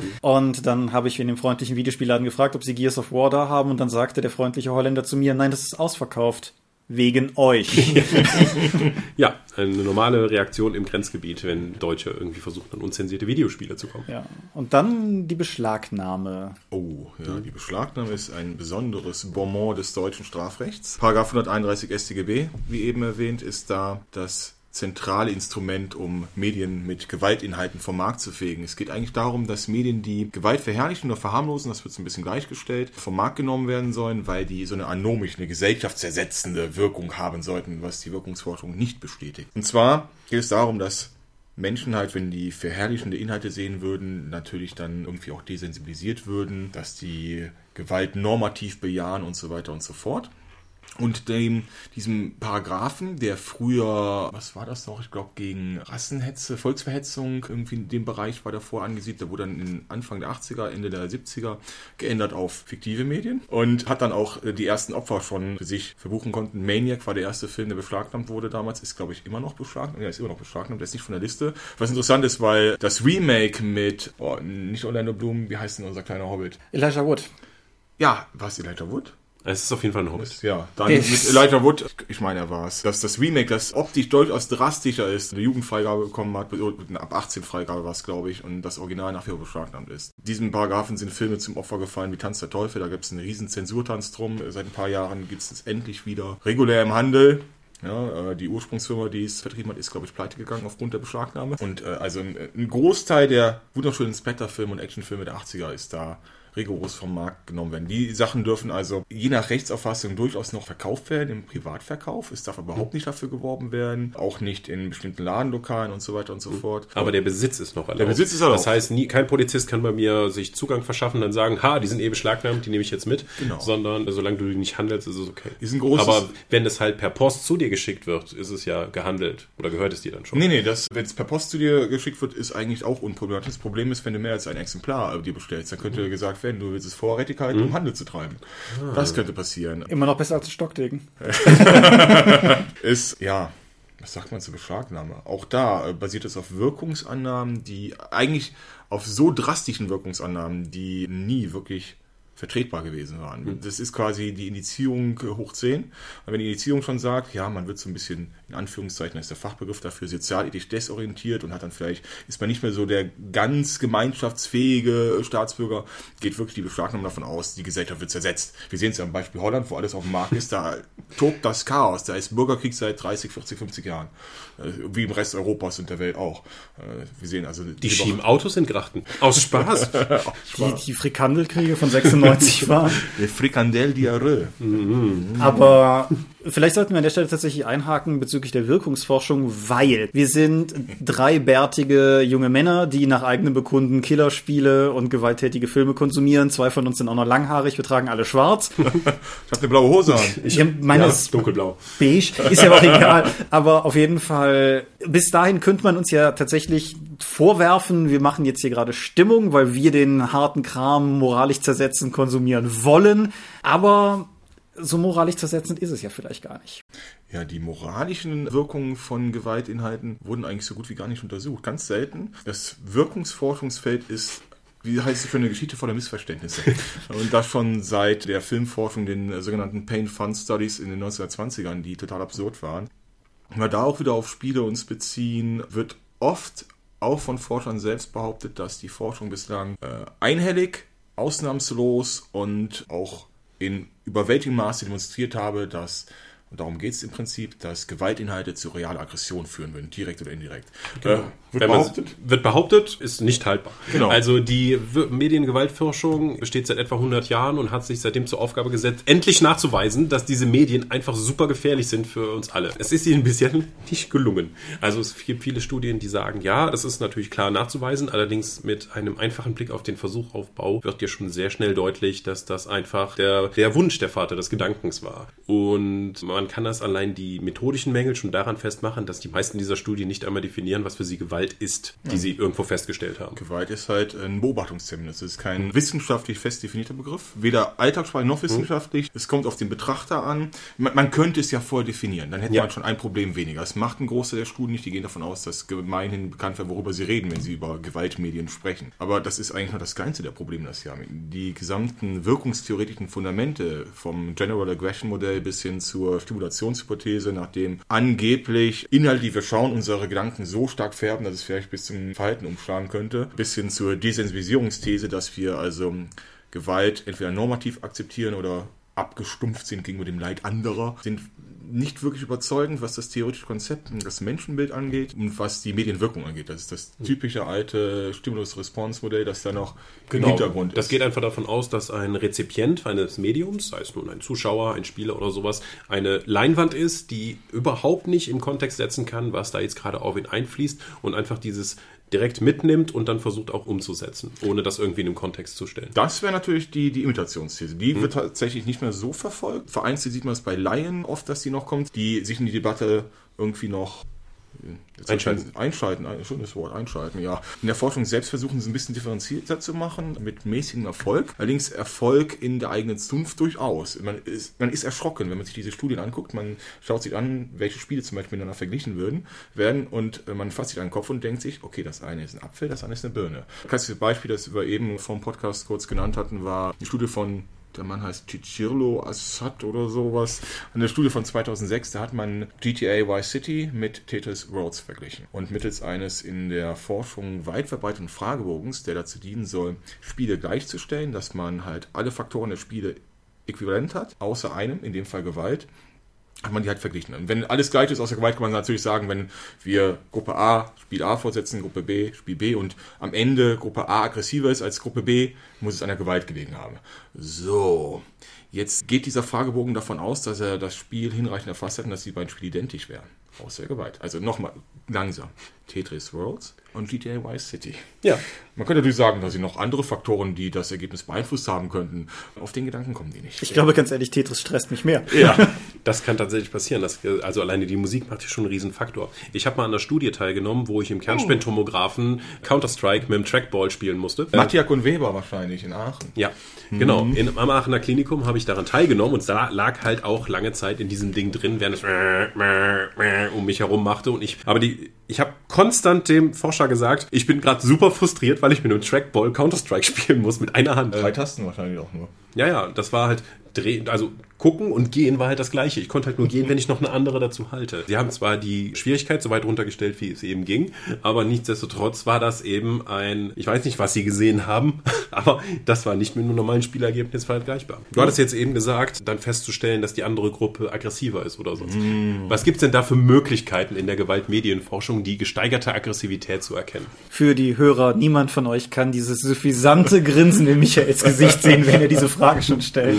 Ja, wir haben da mh, verschiedene Paradig Paradigmata, die zum Tragen kommen. In der ganz alten Computerspiel-Gewaltwirkungsforschung, die begann so in den 80ern, 84, Silvan und Co., da hat man noch äh, auf das Bobo-Doll-Paradigma gesetzt. Äh, Das hat man dann nicht lange gemacht. Beim Bobo-Doll-Paradigma, das müssen Sie sich so vorstellen, man hat Bobo, den Clown, das ist eine Stehaufpuppe, man haut sie, das heißt, sie ist unten ist so gewichtet und gelagert, dass sie wieder aufsteht. Und Aggression ist das Verhalten, das schädigende Verhalten, das man dieser Puppe gegenüber ausübt. Also wenn man ihn schlägt, je mehr du ihn schlägst, desto aggressiver bist, um es mal simpel zu formulieren, was natürlich total Unfug ist, um jetzt die Wertung auch mal vorwegzunehmen, weil diese Puppen dafür gemacht sind. Und das ist gar nicht so das Problem, selbst wenn sie nicht dafür gemacht, wenn man sie wirklich zerstören würde, würde es ein Mindestmaß der Definition von Aggression nicht erfüllen. Aggression ist ein intendiertes Verhalten, das die Intention hat, ein anderes empfindungsfähiges Lebewesen zu schädigen, das die wiederum Intention hat, diese Schädigung zu vermeiden. Also BDSM oder sowas ist nicht Aggression, wenn es einvernehmlich ist, weil dann eine von beiden Parteien, beide Parteien der Schädigung zustimmen. Oder Kampfsport ist auch kein, keine Aggression. Oder ein Unfall. Wir müssen das als Mindestmaß nehmen. Das haben Baron Richardson 1997 oder sowas gemacht oder 94. Und naja, diese Bobodoll hat nicht die Intention, diesem Schlag auszuweichen. Der ist das relativ egal. Das sind aber jetzt aber weitestgehend Beobachtungsstudien. Ja, ja, ja, du kannst das natürlich quantifizieren, du kannst es messen. Du kannst, können zum Beispiel die Anzahl der Tritte oder Schläge oder Flüche messen. Bandura, auf den das zurückgeht, der hat früher auch Schimpfworte und aggressive Begriffe als Aggression gewertete. Physische, äh, verbale Aggression, zum Beispiel Sock his nose oder Punch him, sowas. Ähm, Aber das, das, das wird in dem Bereich der Forschung, das waren zwei, drei Studien, die das gemacht haben. Danach hat man Aggressionsmaschinen benutzt, beziehungsweise ein Paradigma. Ich mag den Begriff der Aggressionsmaschine. Ich will eine Band gründen, die so heißt. Die, die Grundform ist so, dass man nach dem Spielen die Spieler halt in einen Raum setzt und ihnen sagt, gegenüber ist, äh, hm, oh, ich habe es falsch gemacht. Das streichen wir. Erst kommt das Lehrer-Schüler-Paradigma. Das heißt, wir haben den Probanden. Der Proband wird als Lehrer engagiert, der dann in einem Raum sitzt und ihm wird zur Aufgabe gegeben, dass er einen nicht im Raum anwesenden anderen Probanden, der eigentlich gar nicht existiert, sondern es ist entweder der Computer oder jemand, der nicht irgendwo angeschlossen ist, mit irgendwo meine ich an einen Generator, der Stromschläge verteilt. Dem Lehrer wird gesagt, okay, der andere Mensch, der will lernen und äh, wir haben eine Studie, die uns zeigt, dass Stromschläge das Lernen fördern. Je mehr du ihm Stromschläge gibst, desto mehr lernt er. Also hat der, der Proband, der da sitzt und Stromschläge verteilt, eigentlich die Motivation, ihm zu helfen. ne? Und das wird dann als Aggression gemessen. Also je mehr Stromschläge er gibt, desto mehr hilft er ihm. Aber ähm, in den Studien wird das dann als Aggression gedeutet, was auch nicht funktioniert. Um, um da kurz reinzuhaken, die, die Geisteswissenschaft hat eine seltsame Fixierung auf Stromstoß-Experimente. Weil es gibt ja zum Beispiel auch so ein Autoritätshörigkeitsexperiment, das ähnlich funktioniert. Destruktiver Gehorsam. Ja, genau. Milgram, ne? Ja, ja. Und wo es, wo es halt im Endeffekt darum geht, dass schon dem Probanden klar ist, dass der nebenan Schreiende, jetzt, dass ihm jetzt gerade nicht geholfen wird, aber der halt so lange von oben gesagt hat, nee, das ist okay, das ist richtig, was du machst, mach ruhig weiter, bis der den halt grillt. Also nicht wirklich, aber schon. Und wie gesagt, die, diese, diese Fixierung auf diese Form von Experimenten ist mir schon häufiger untergekommen. Das, Das hat man deshalb auch später geändert. Man hat dann zum Beispiel ein Beispiel von vielen, von gar nicht so vielen, von zwei Modifikationen dieses Paradigmatas, wäre halt, irgendwann sagt man, du setzt dich dann dahin und gibst ihnen einfach Stromschläge. So, ne? damit hat man mal diese pro-soziale Motivation erstmal raus. Das ist dann nicht mehr ganz so eindeutig von diesen Milgram-Experimenten zu differenzieren. Man ist dann später dazu übergegangen, wir nehmen den Stromschlag weg, wir nehmen White Noise, weißes Rauschen, das ist das, was nach wie vor am häufigsten gemacht wird. Das ist dann im Bereich von 55 Dezibel. Ich glaube, ich bin gerade lauter als 55 Dezibel. oder das ist ein normales Gespräch. Das ist nicht so besonders schmerzhaft, sollte aber schon ein aversiver Reiz sein. Es gibt dann andere Studien, da sollten die Probanden nach der Studie einen monetären Betrag vom Honorar des Studienleiters abziehen als Bewertungsmaßnahme. Und je mehr Geld sie ihm vorenthalten, desto aggressiver waren sie äh, angeblich. Dass die Studie einfach Mist war und die äh, Probanden das auch gesehen haben und sagen, der kriegt von mir kein Geld, könnte natürlich auch ein Grund gewesen sein. Das sind die, die häufigsten Maßnahmen. Du hast jetzt gar nicht den Hautwiderstand. Der Haut, das, das, da misste keine, keine Aggression mit, sondern Erregung. Ja, Erregung, was ja dann oftmals mit Aggression gleichgesetzt wurde Genau. in Studien. Wir hatten indirekt als, als Faktor, der zu Aggressionen leiten kann, beziehungsweise die verstärken kann. Wir haben halt in der Mediengewaltwirkungsforschung nicht nur direkte Aggression als Messen, geht's ja sowieso nicht direkt, sondern nicht nur Aggression, die gemessen wird, sondern auch Faktoren, die aggressives Verhalten begünstigen können. Das ist Desensibilisierung wäre das zum Beispiel gegenüber Gewalt. Das wäre eine erhöhte Erregung, die dann irgendwie auf eine andere Situation attribuiert werden kann. Das heißt, man spielt ein Spiel, ist erregt, negativ erregt. Das ist nicht wirklich Erregung, das ist im Englischen Arousal. Das ist ein bisschen, wir müssen nicht ins Detail gehen. Geht, geht so ein bisschen Richtung Aufregung, denke Genau. ich. Und das kann dann auf eine andere Situation attribuiert werden, wenn er angerempelt wird danach oder ist allgemein äh, gesteigert. Und es geht dann auch noch um negative Effekte und Gefühle, dass man sich irgendwie ja, negativ äh, fühlt. Bei der Erregung ist es ganz interessant, dann gemessen wird. Meist wird nur ein möglicher Erregungsindikator gemessen, zum Beispiel der Hautwiderstand, ob sich der gar nicht der Hautwiderstand äh, ändert. Was aber lustig ist, weil Erregung ist jetzt ein Phänomen im menschlichen Organismus, das nicht bei jedem Menschen sich in den gleichen Ausschlägen der Indikator, gleichen Indikatoren äh, äußert. Es kann also der Hautwiderstand hochgehen, aber ähm, ein anderes Erregungsmerkmal, die Pupillen könnten sich anders weiten oder schließen oder äh, der Herzschlag könnte sich verringern. Also es ist nicht so einfach zu interpretieren, vor allen Dingen, weil die Probanden auch gar nicht gefragt werden, ob sie erregt sind oder nicht, weil man will ja dieses subjektive Individuum umgehen, man will es ja objektiv machen.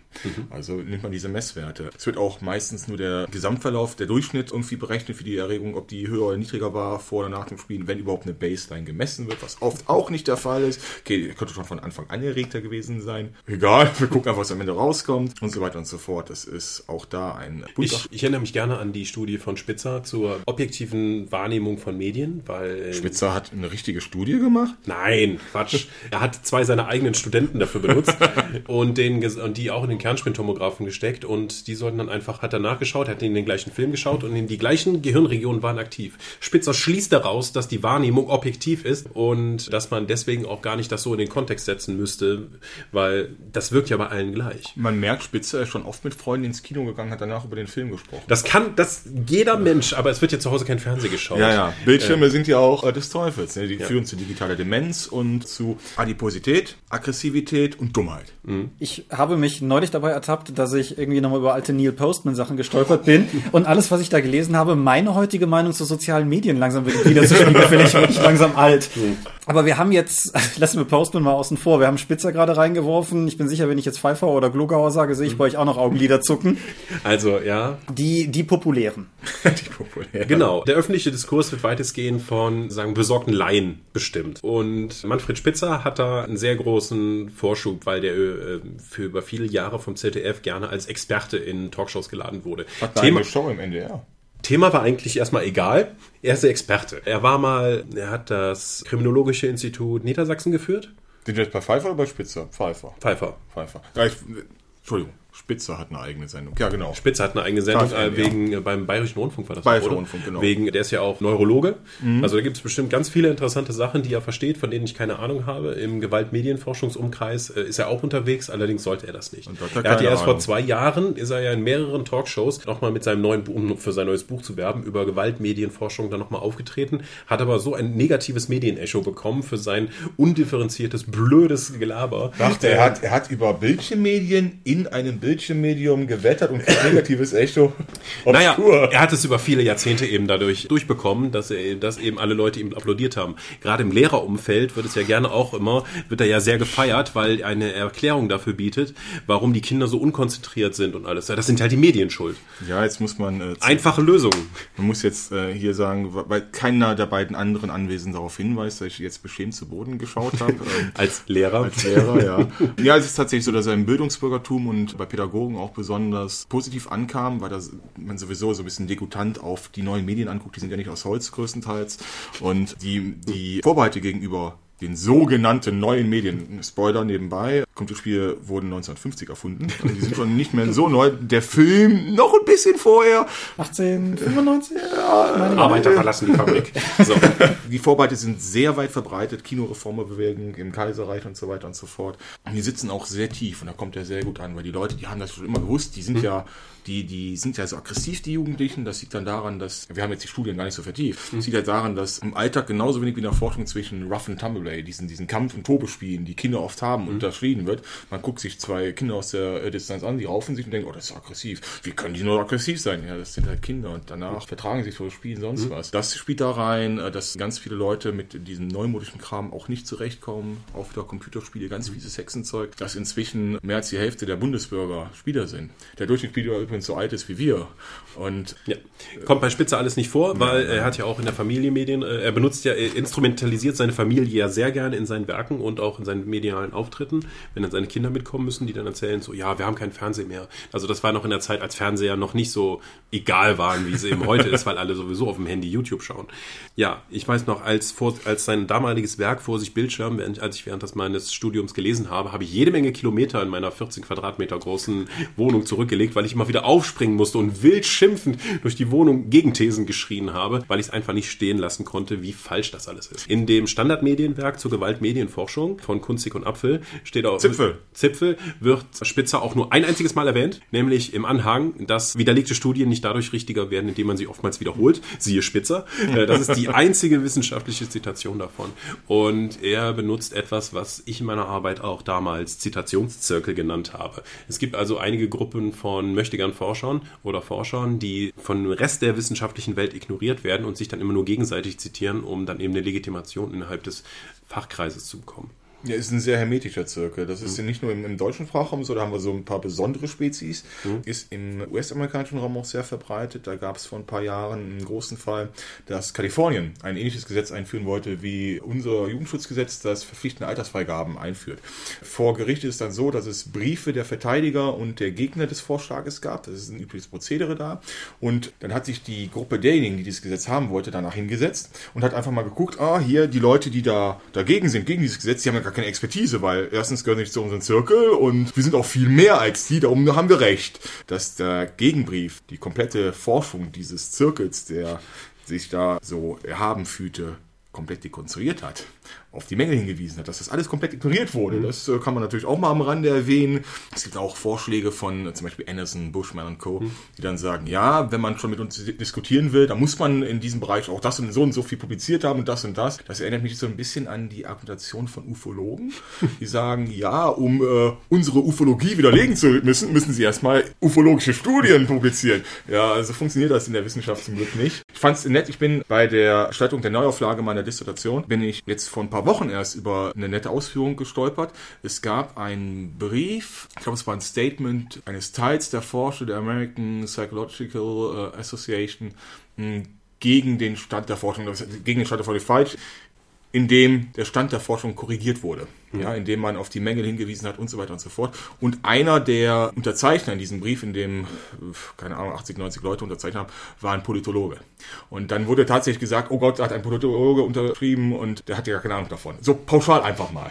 Als ob man auch als Nicht-Psychologe nicht einfach sich eine Wissenschaft wie die Psychologie angucken könnte und das nachvollziehen könnte. Es ist ja kein Arkanum. Das Merkmal von Wissenschaft ist, dass es objektivierbar und nachvollziehbar sein sollte. Aber die haben ein sehr interessantes Wissenschaftsverständnis.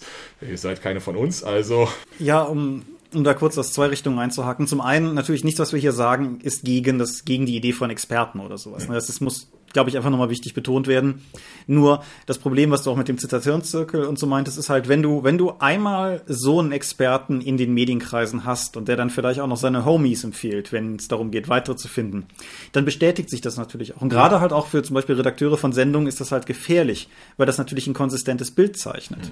Und wenn du dann vielleicht auch noch Leute hast, die beim Publikum gut angekommen sind, dann gibt das sehr schnell ein sich beschleunigendes System, was halt einfach dazu führt, dass du in allen Talkshows und so weiter immer dieselben Leute hast, weil wie alle Medienbereiche sind es kleine Medienbereiche in der Regel und die Leute, die Leute einladen, sind in der Regel nicht viele. Und wenn du weißt, was weiß ich, der Pfeiffer, der ist letztes Mal der, der hat auch gute Show geboten, ne? If it bleeds, it leads, so dass das alte Medienproblem. Dann lädst du den halt wieder ein und dann bist du halt irgendwann bei dem Punkt, an dem von außen betrachtet die Expertenmeinung super konsistent wirkt und die wissenschaftliche Untermauerung faul ist, aber die Hinweise darauf keiner mitbekommt, weil die Leute keiner einlädt. Die Leute von Valudis haben da vor Jahren mal ein sehr schönes Video zugemacht, eben wo es darum geht, Experten einzuladen. Und da war dann auch, da sitzt dann ein junger Experte mit jede Menge Zetteln in der Hand, ja, aber ich so, und der konservative Politiker, der immer eingeladen wird, hat zwar keine Ahnung vom Thema, ist aber rhetorisch so gut, dass er den einfach so glatt bügelt, dass das Publikum voll auf seiner Seite ist und der andere nicht medienerfahrene Fachmann tatsächlich einfach komplett untergebügelt wird in diesen Sachen. Und, und zwar oder? Zweitens. Zweitens, was vielleicht auch noch wichtig zu betonen ist, so aus zwei Richtungen kommt. Zum einen, wir haben das eben schon kurz angerissen, irgendwie die bieten Lösungen. Das ist ein Problem, was wir im populären Diskurs derzeit häufiger beobachten.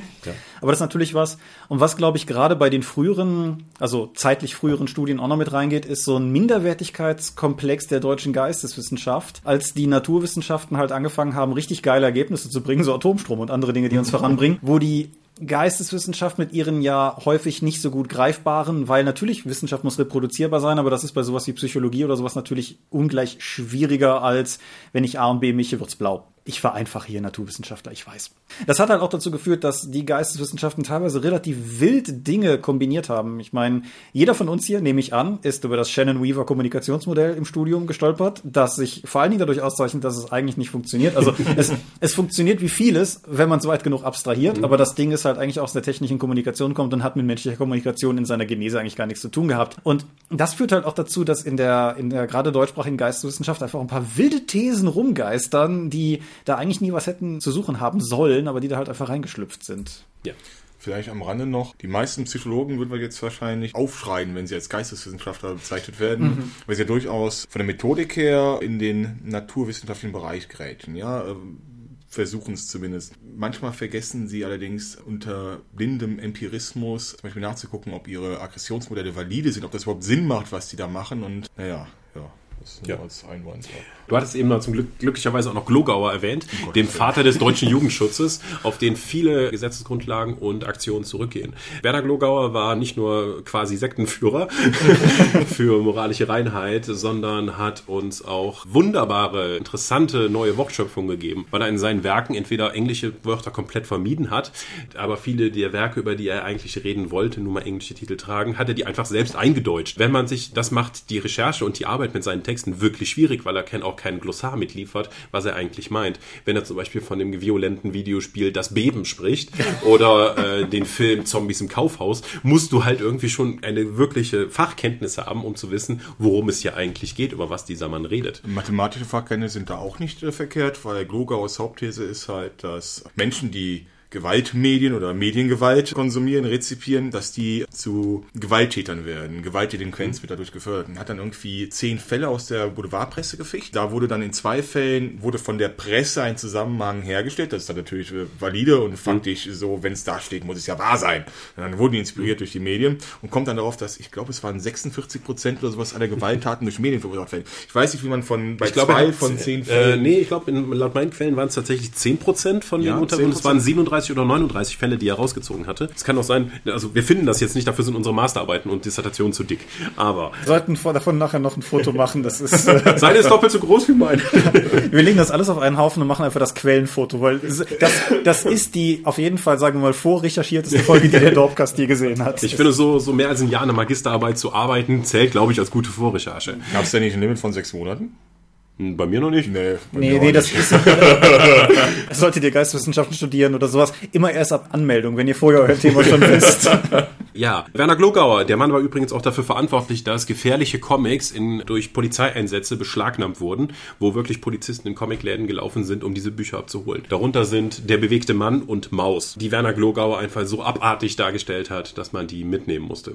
Stichwort Beschlagnahme, das haben wir eben gar nicht erwähnt bei Beschlagnahme. Das besondere Problem bei Beschlagnahme ist ja auch, dass Beschlagnahme mit der Maßnahme der Einziehung verbunden werden können. Das heißt, bei der Einziehung wird nicht nur der Handel etc. Das mit dem Medium verboten, bei der Einziehung werden auch sämtliche im Besitz der Rechteinhaber befindlichen Einheiten eingezogen äh, vom Staat. Die gehören dann dem Staat, der nimmt sie den weg. Und es könnte dann auch nochmal passieren, dass man die Mastervorrichtung zerstört. Ja, es waren früher Druckerpresse und heute wird man sämtliche Festplatten, Computer einschrotten. Das ist bei Medien, die äh, genuin in Deutschland produziert wurden, bei, bei deutschen Einproduktionen, ist das der Tod dieses Mediums. Wenn man bedenkt, wie es mit dem deutschen Film der 20er und so aussieht und dass wir heute Probleme haben, an bestimmte Sachen zu kommen, weil die einfach unwiderruflich zerstört sind, ist das dieses, dieses Maschinenstürmen, diese, diese Kulturbarbarei der Zerstörung eigentlich erschreckend.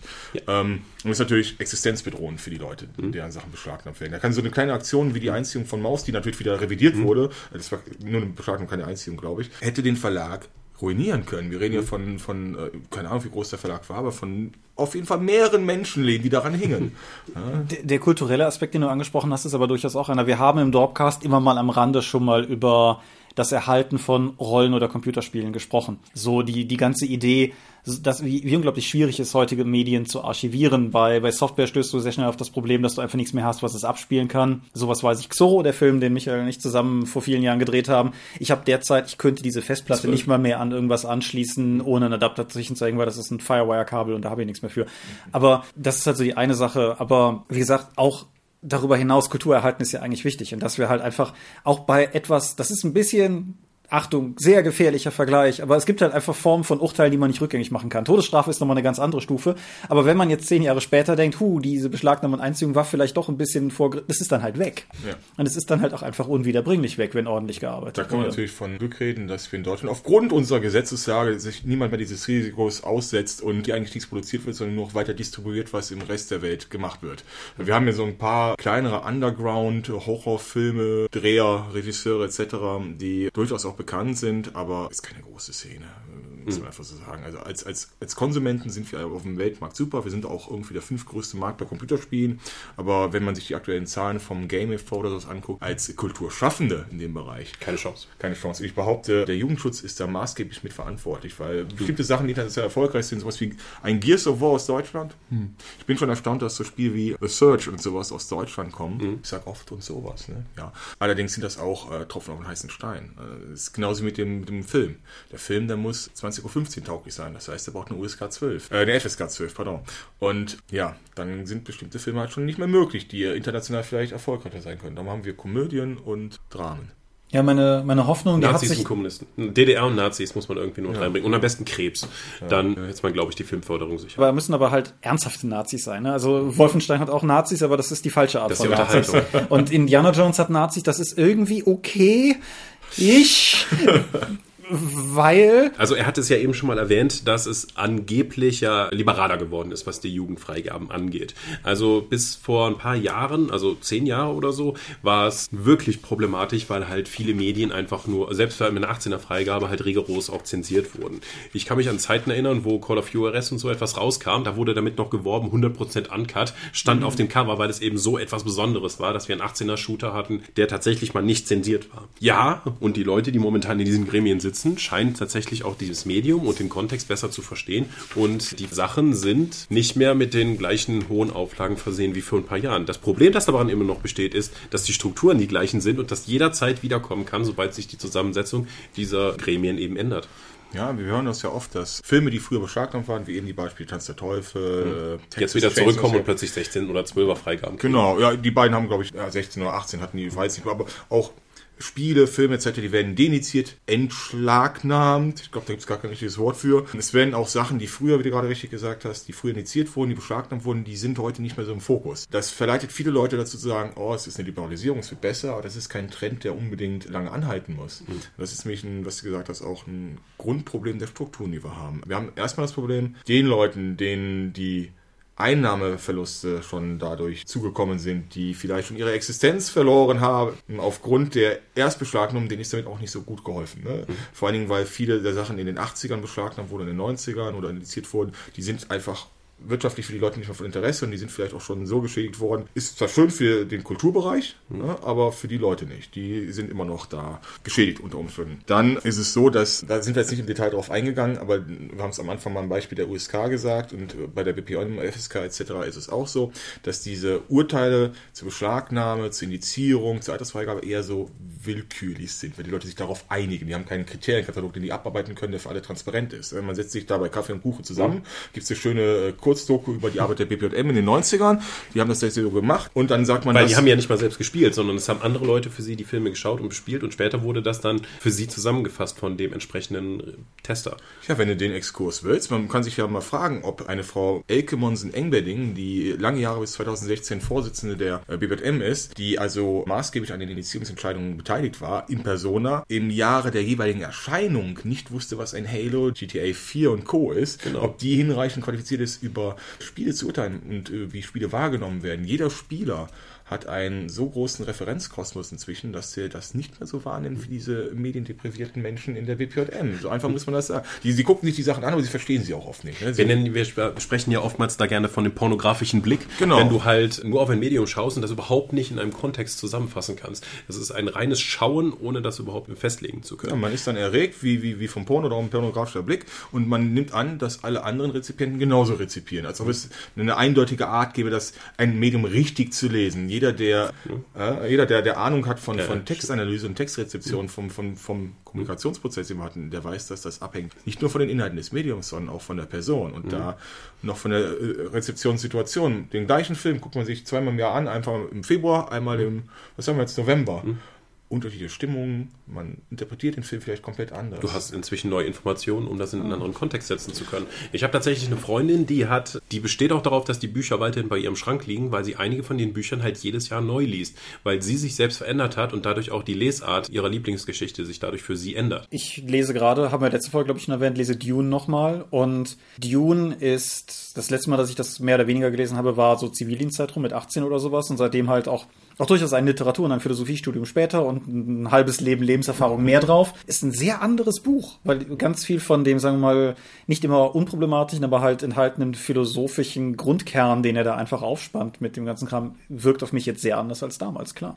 Und ich denke, es gibt halt auch eine ganz bizarre Bias, was sozusagen die Einordnung von Medien betrifft. Ich glaube, du hast in deiner Magisterarbeit auch auf die Passion Christi hingewiesen. Diesen Torture-Porn-Film mit christlichem Hintergrund, der aber halt effektiv durch den Kontext, in dem er steht, das ist halt Kultur. Mhm. Wenn das jetzt halt nicht der Heiland am Kreuz wäre, sondern jemand, dann bin ich mir ja. relativ sicher, dass da Leute sehr schnell sehr hektisch geworden wären. Ja, eigentlich ist die BPJM ja genauso wie USK und Co. verpflichtet, Sachen zu kontextualisieren. Man geht ja nicht, man geht tatsächlich, zumindest recht, von Rechts wegen, nicht davon aus, dass die Gewaltdarstellung an sich eine negative negative Wirkung hat, sondern der Kontext, in dem sie steht, in dem es zum Beispiel Gewalt affirmativ ist oder ähnliches. Allerdings äh, werden dann in den Urteilen, Beschlagnahmen etc. Mhm. nur diese Gewaltszenen ohne Kontext aufgelistet. Oder wenn mal ein Stück Kontext dann als Einleitungssatz da ist, dann wird die Story mit einem Satz zusammengefasst, oft falsch.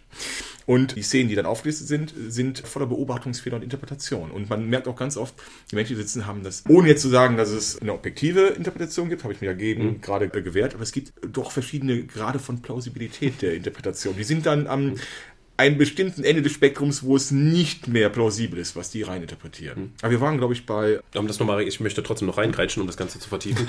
Das wird eine lange Folge. Oh ja. ja. Der Pfeiffer hat ja auch damals versucht, der USK die Videospieltests entsprechend wegzunehmen und die in sein eigenes Institut zu ziehen, weil. Er war das Gegenteil. Das war gar nicht sein Plan. Nein, nein. Nein, nein, nein, genau. Er hat ja nur vorgeschlagen, dass es besser wäre, wenn das Kriminologische Landesinstitut das eben testen würde, weil sie würden mehr indizieren.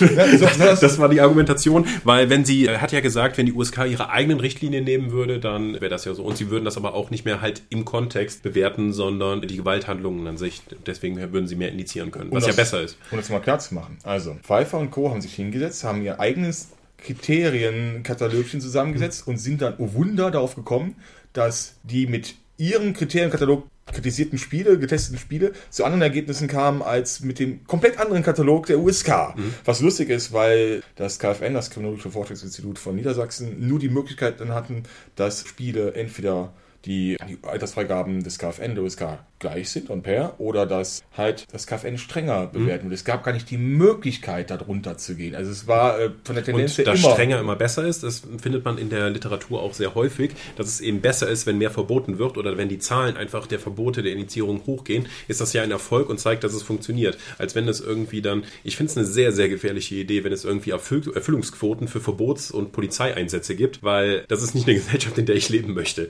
in der so etwas passiert. Uwe Schünemann, ehemaliger Innenminister von äh, Niedersachsen, hat genau in dieser Art argumentiert. Äh, hm. argumentiert. Deutsch ist heute nicht meine Stärke. Man merkt, dass du Lehrer bist. Ja, ja, aber nicht für Deutsch. argumentiert und man hatte schon dieses Mindset der Verbotsquote war dahinter. Mhm. Man konnte sehen, dass die USK nicht richtig arbeite, weil ja zu wenig indiziert werde, vor allen Dingen zu wenig, also keine Freigabe bekäme. Indizierung ist ja die Aufgabe der BPM. Und vor allen Dingen auch Medien, die, die er natürlich auf der Liste haben wollte, die er nicht frei erhältlich haben wollte, die waren natürlich frei erhältlich. Und das kann ja nicht sein, weil, wer war es jetzt, ein anderer Innenminister, müsste ich nachgucken, zu der Zeit lassen wir mal ominös, äh, wird ja in der Forschung ausgemacht, ominös, irgendein Innenminister sagte vor einiger Zeit, dass eine unabhängige Stelle natürlich zu den gleichen Ergebnissen kommen müsste wie er. Er selbst, ja. Das war, ich ich, ich kann es mal kurz nach. Das ist wahrscheinlich ein bayerischer Politiker. Nee, es war nicht Bayern. Es war nicht Bayern. Wie Trumps Argumentation, that's what the people say ja. neulich. Aber ähm, du hast es halt auch häufig, diese Initiierungsanträge und so etwas müssen halt von einem Landgericht oder von einer offiziellen Stelle kommen. Und mehr als die Hälfte aller Initiierungsanträge kamen bis jetzt aus Bayern. Wir müssen unterscheiden zwischen Anträgen und Anregungen. Früher gab es mhm. die Anträge, das war ein konkreter Antrag. Der musste auch äh, aufgeführt haben, der hatte bestimmte Formalia zu erfüllen, weil es ist ein Antrag, ne? es ist eine Verwaltungssache. So, und der ging dann von öffentlichen Stellen aus, das waren ein paar tausend in Deutschland, diverse Behörden, Pädagogen wie ich können sowas machen und so weiter und so fort. Man hat das erweitert im Rahmen der Lex Steinhäuser nach dem Amoklauf von äh, Erfurt und äh, jetzt gibt es auch Anregungen. Ich habe mir mal so ein paar Anregungen damals angeguckt für die Dissertation. Das ist interessant, wo du früher wirklich so einen kleinen Katalog hattest, wo dann was schreiben musstest und inhaltlich dich darauf beziehen musste. Gab es für Call of Duty Modern Warfare, der das Original, gab es eine Anregung und da war es dann so, dass, wenn ich mich recht erinnere, ohne Gewehr, dass, glaube ich, der Rückentext und die Bilder äh, doch verdächtig wirkten auf den Anreger und deshalb das mal mhm. eingereicht wurde. Und das war schon. Dann konnte die BPJM sich daran genützlich tun. Und ja, die Bayern waren da sehr, sehr proaktiv, was, nicht proaktiv, sehr aktiv, was Anregungen angeht und auch alles andere. Ich möchte an der Stelle trotzdem vielleicht mal wieder ein wenig aus der, aus der wild in alle Richtungen äh, spreizenden Gemengelage raustreten, um, um mal so ein bisschen den Advocatus Diaboli zu bemühen. Ist da was Gutes dran? Also ist das, ist das einfach fundamentaler Unfug, was wir da als System haben? Und wir sind damit ja nicht allein. Es gibt ja auch europaweite Systeme zur Klassifizierung. Die Amerikaner mhm. haben ihre eigenen Sachen. Ist da was dran und machen wir es nur falsch oder ist das ein fundamental falscher Ansatz? Ich halte die Alters Altersfreigaben durchaus für sinnvoll, um eine Orientierungshilfe für Erziehungsberechtigte zu haben. Von mir aus kann das auch so sein, dass es wie jetzt eben mit einer Kaufseinschränkung für die entsprechenden Jugendlichen stattfindet. Allerdings die Einschränkung der Rechte von erwachsenen Personen in den Medien halte ich für hochbedenklich, weil diese, weil es eben unter dem Deckmantel des Jugendschutzes eine Zensurmöglichkeit gibt. Und in Anführungszeichen. Zensurmöglichkeit, ja. Und eine Einschränkung meiner Informationsfreiheit.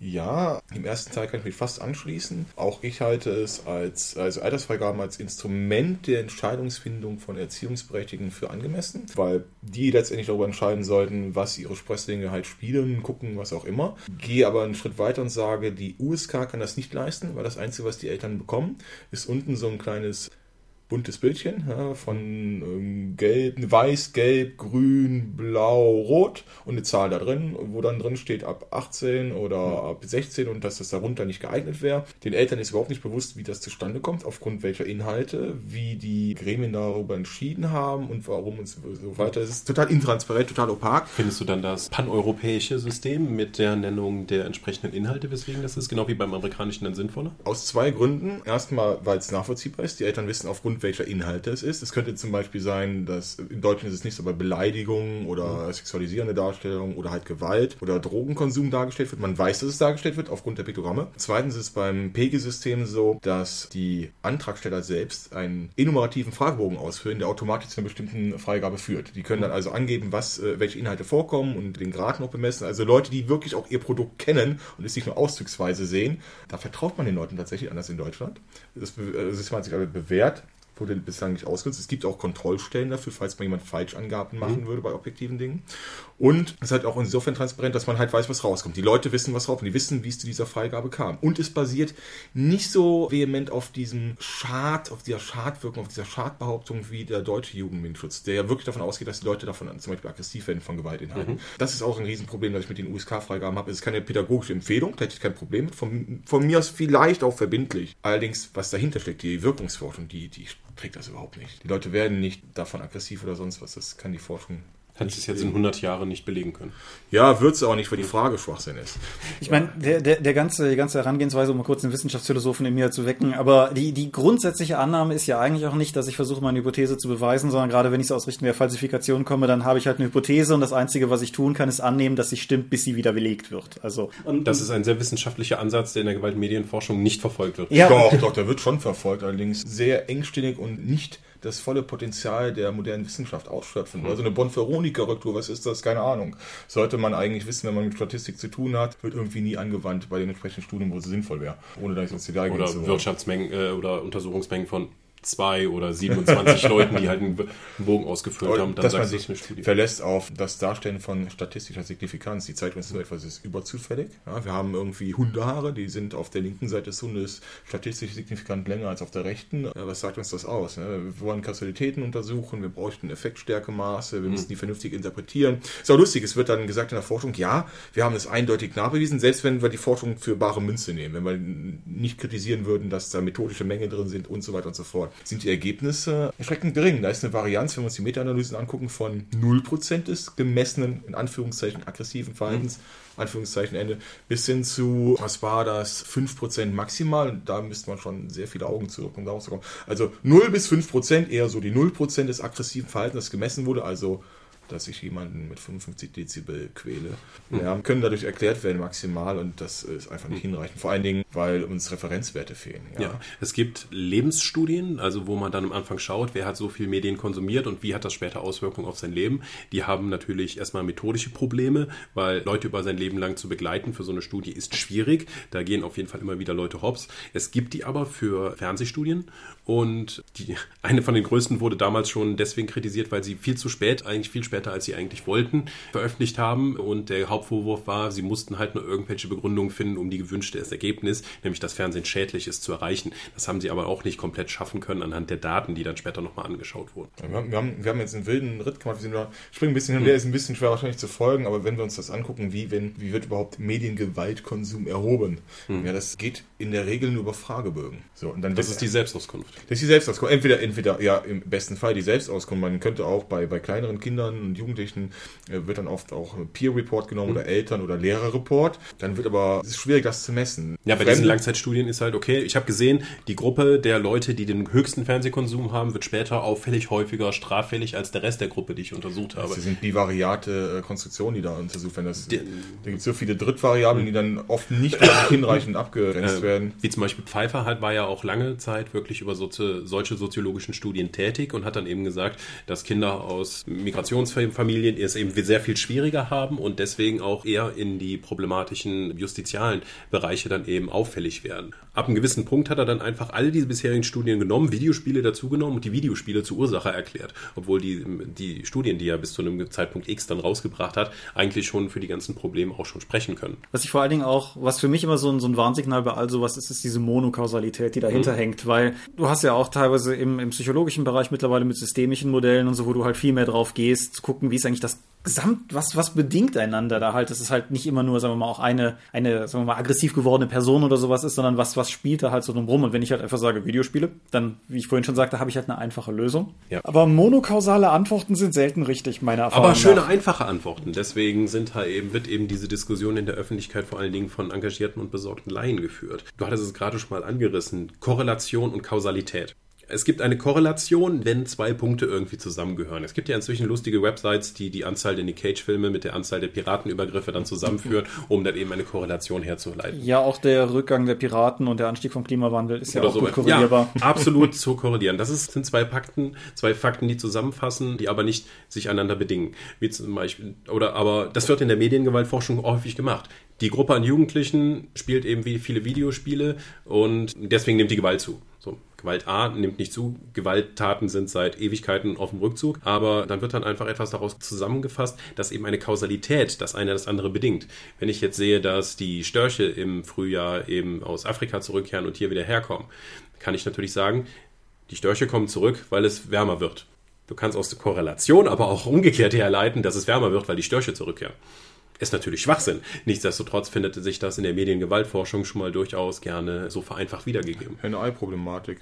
Ja, auf, auf viele der Probleme, die jetzt gerade kurz angesprochen wurden, reagiert die Forschung durchaus, teilweise nicht alle. Es ist oft bei der Präsentation so, dass zum Beispiel gesagt wird, es ist einer von vielen Faktoren, der zu Aggressivität mhm. führen kann.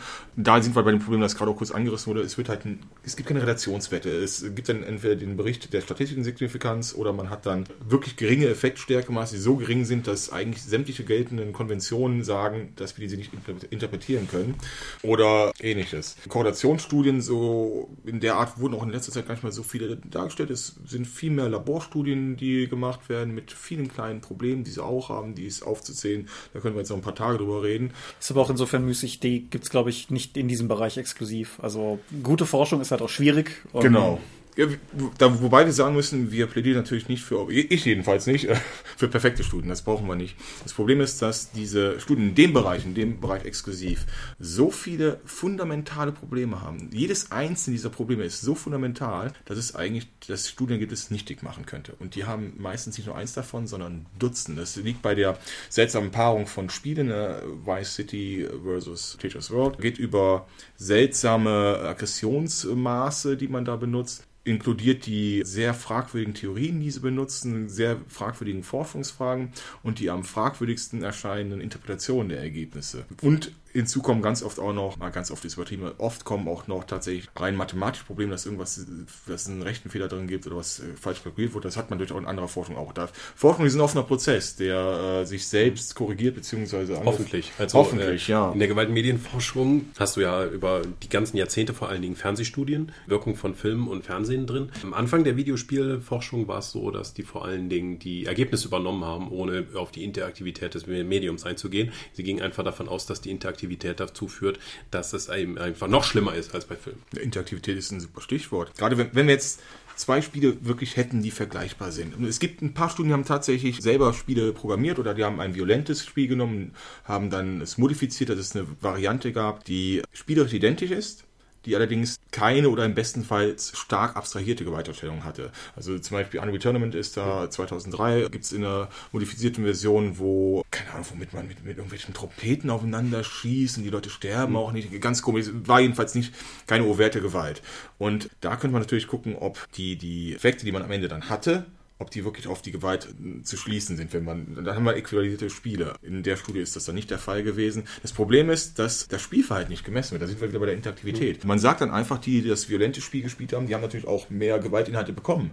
Dass die vielleicht einfach nur im Kreis gelaufen sind, die fünf Minuten, die es gespielt haben und überhaupt nicht geschossen haben. Das mhm. wird überhaupt nicht gemessen. Es gibt eine schöne Studie, die ist, glaube ich, auch von Matjak und Weber, äh, wenn ich mich richtig erinnere, mit denen du schon Bekanntschaft gemacht mhm. hast in Aachen. Die haben mal gemessen, wie viele violente Akte denn Spieler in was heißt Spec Ops, Assault on Terror oder irgendwie sowas, Spec Force, irgendein ominöser Ego-Shooter, wie viele die in 50 Minuten Spielzeit denn generieren.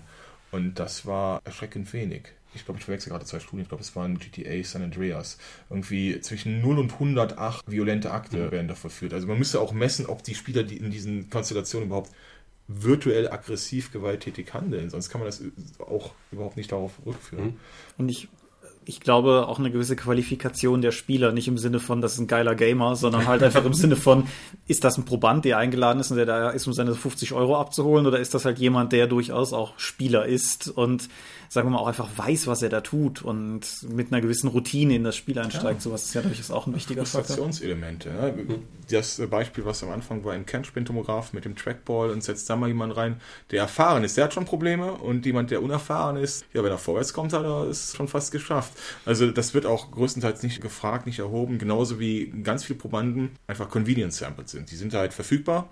Das sind ganz oft Psychologiestudenten, die im ersten Semester eigentlich schon so eine kleine Ahnung haben sollten, worum es da geht. Vor allen Dingen, weil diese Art von Forschung ja auch in, in entsprechenden Spielemagazinen, online etc. inzwischen auch besprochen wird und dargestellt wird. Die wissen, worum es geht, die sind nicht ganz doof. Aber Verdachtsmomente werden eigentlich nie kontrolliert. Ganz selten mal wird geguckt, ja, wusstest du, worum es geht? Äh, die Frage kommt so gut wie nie vor. Und dann hast du einen Psychologiestudenten Studenten da? Ja, wusste ich, aber ich wurde da nicht gefragt.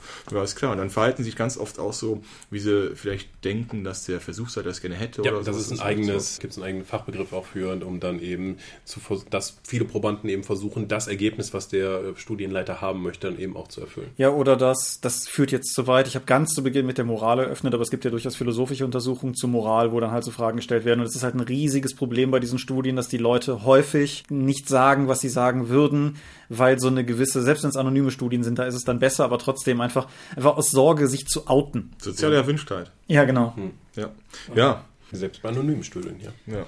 Ja, wir, wir nähern uns einer Stunde 45.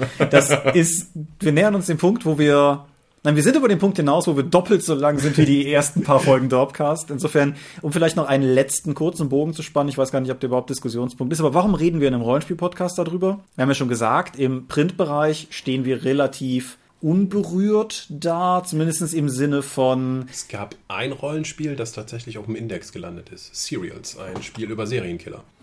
Und was man vielleicht auch einfach im Hinterkopf behalten kann. Rollenspiel steht, glaube ich, deshalb auch gut da, weil grundsätzlich sich niemand für Rollenspiele interessiert. Wir sind selbst im nischigen Geek, Nerd, aber auch im Buchmarkt einfach eine so winzige Gruppe, dass das niemanden interessiert. Aber das ändert sich zu einem gewissen Grade. Und das, also die, alleine die Prävalenz von D&D in, in Alltagsdingen, in Nerdmedien und so weiter, macht's halt zumindest wieder präsenter. Und ich sage explizit nicht, dass wir auf die nächste Satanic Panic zusteuern, wie es in den 80ern da war.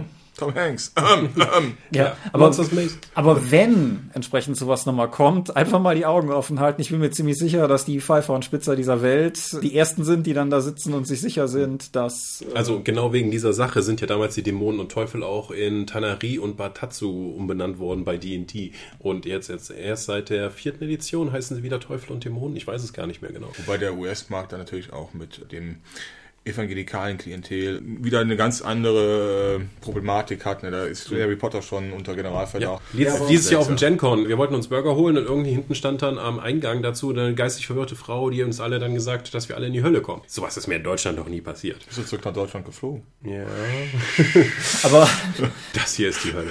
Aber wir haben mit der vierten Staffel Riverdale auch schon die erste Serie, die ein potenziell Jugendliche zu Unheil verführendes Rollenspiel thematisiert. Also insofern einfach mal, einfach mal im Hinterkopf behalten. gibt eine Tatort-Episode, die in Alsdorf gedreht wurde, den Rollenspielern, die Satanisten sind. Ja gut, in Das ist eine Alsdorf. Doku. Ja, es ist so.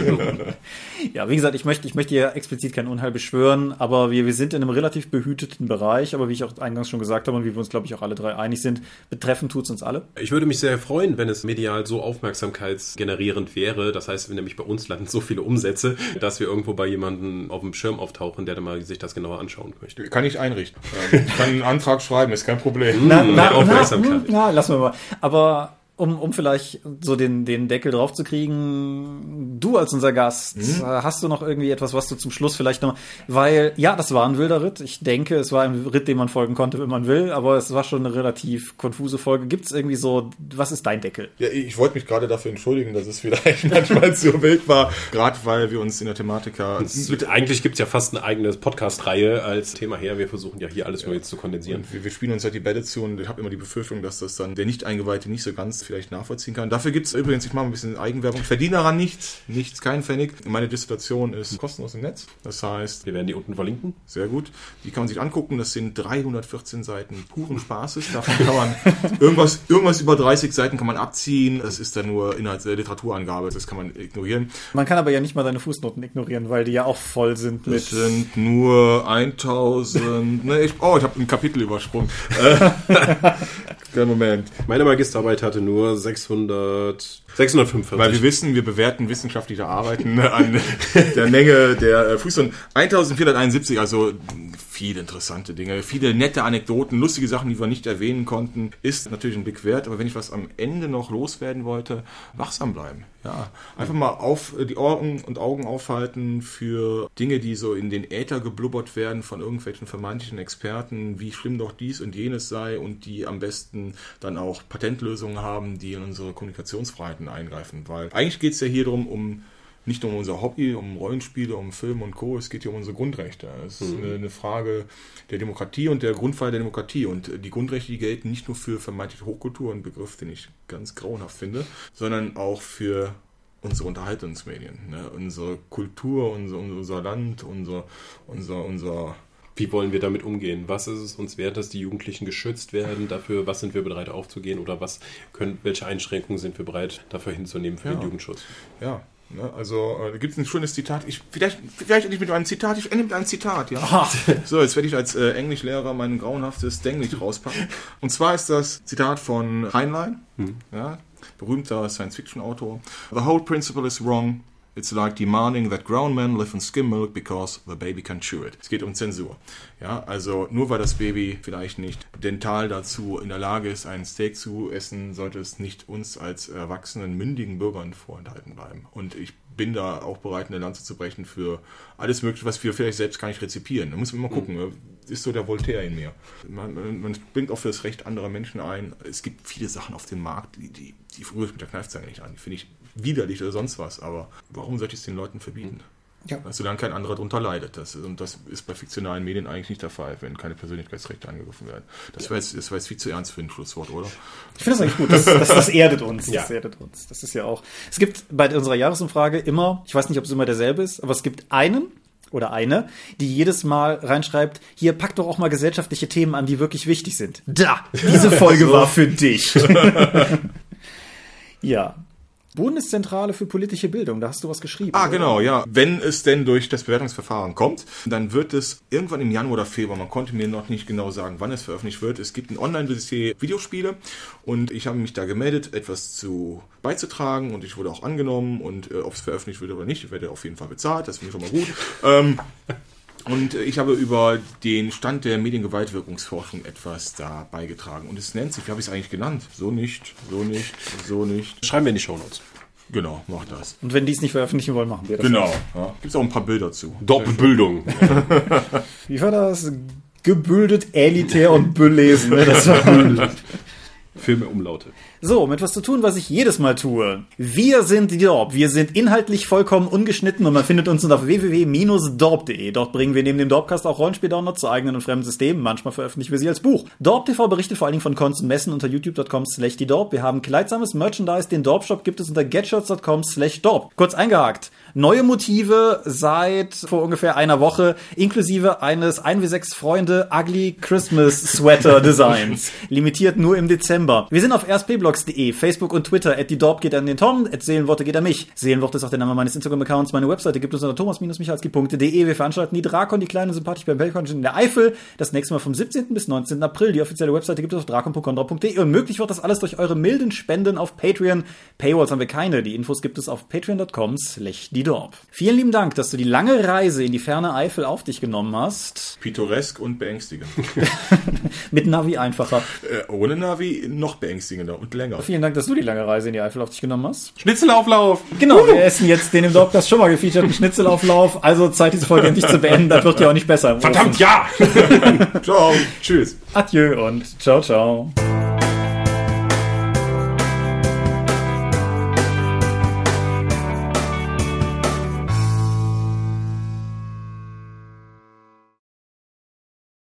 Ja. Zufrieden? Machst du da eine Episode draus? Ja, oder? ich mach da eine Episode draus. Die wird auch nicht mehr geschnitten. Die, die wird auf jeden Fall sanfter geschnitten als sonst. Weil, wir sind jetzt bei eine Stunde 51 und 16 Wow. Sekunden. Das Doppelfolge. Ist, das ist die krasseste Dorfcast-Episode, die wir je gemacht haben. Du hast Ralf Sandflux geschlagen. ja, Okay. ich stoppe die Aufnahme.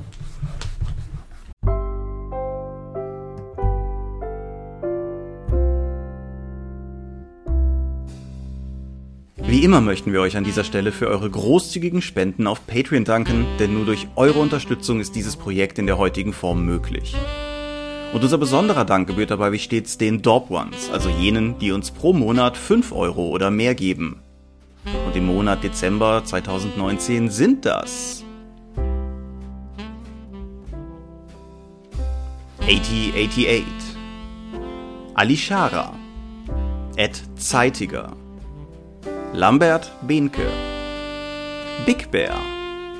Andreas Korsten. Tobias Kronert. Daniela.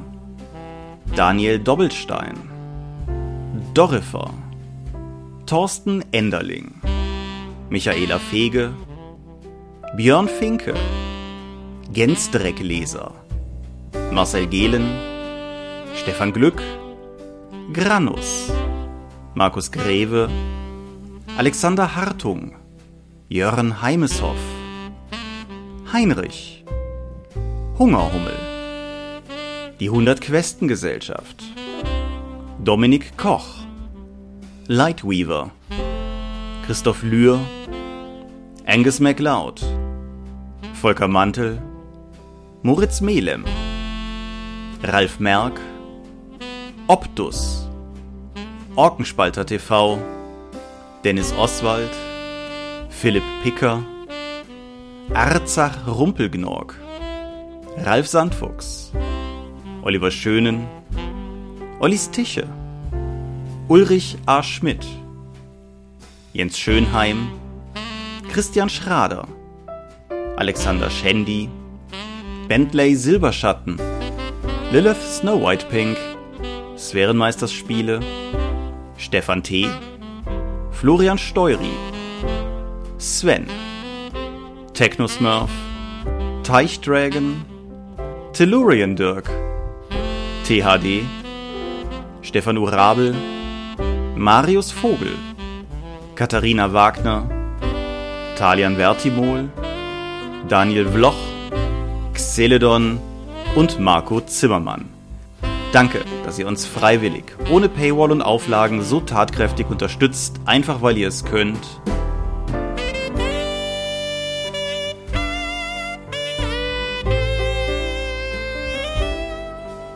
Danke.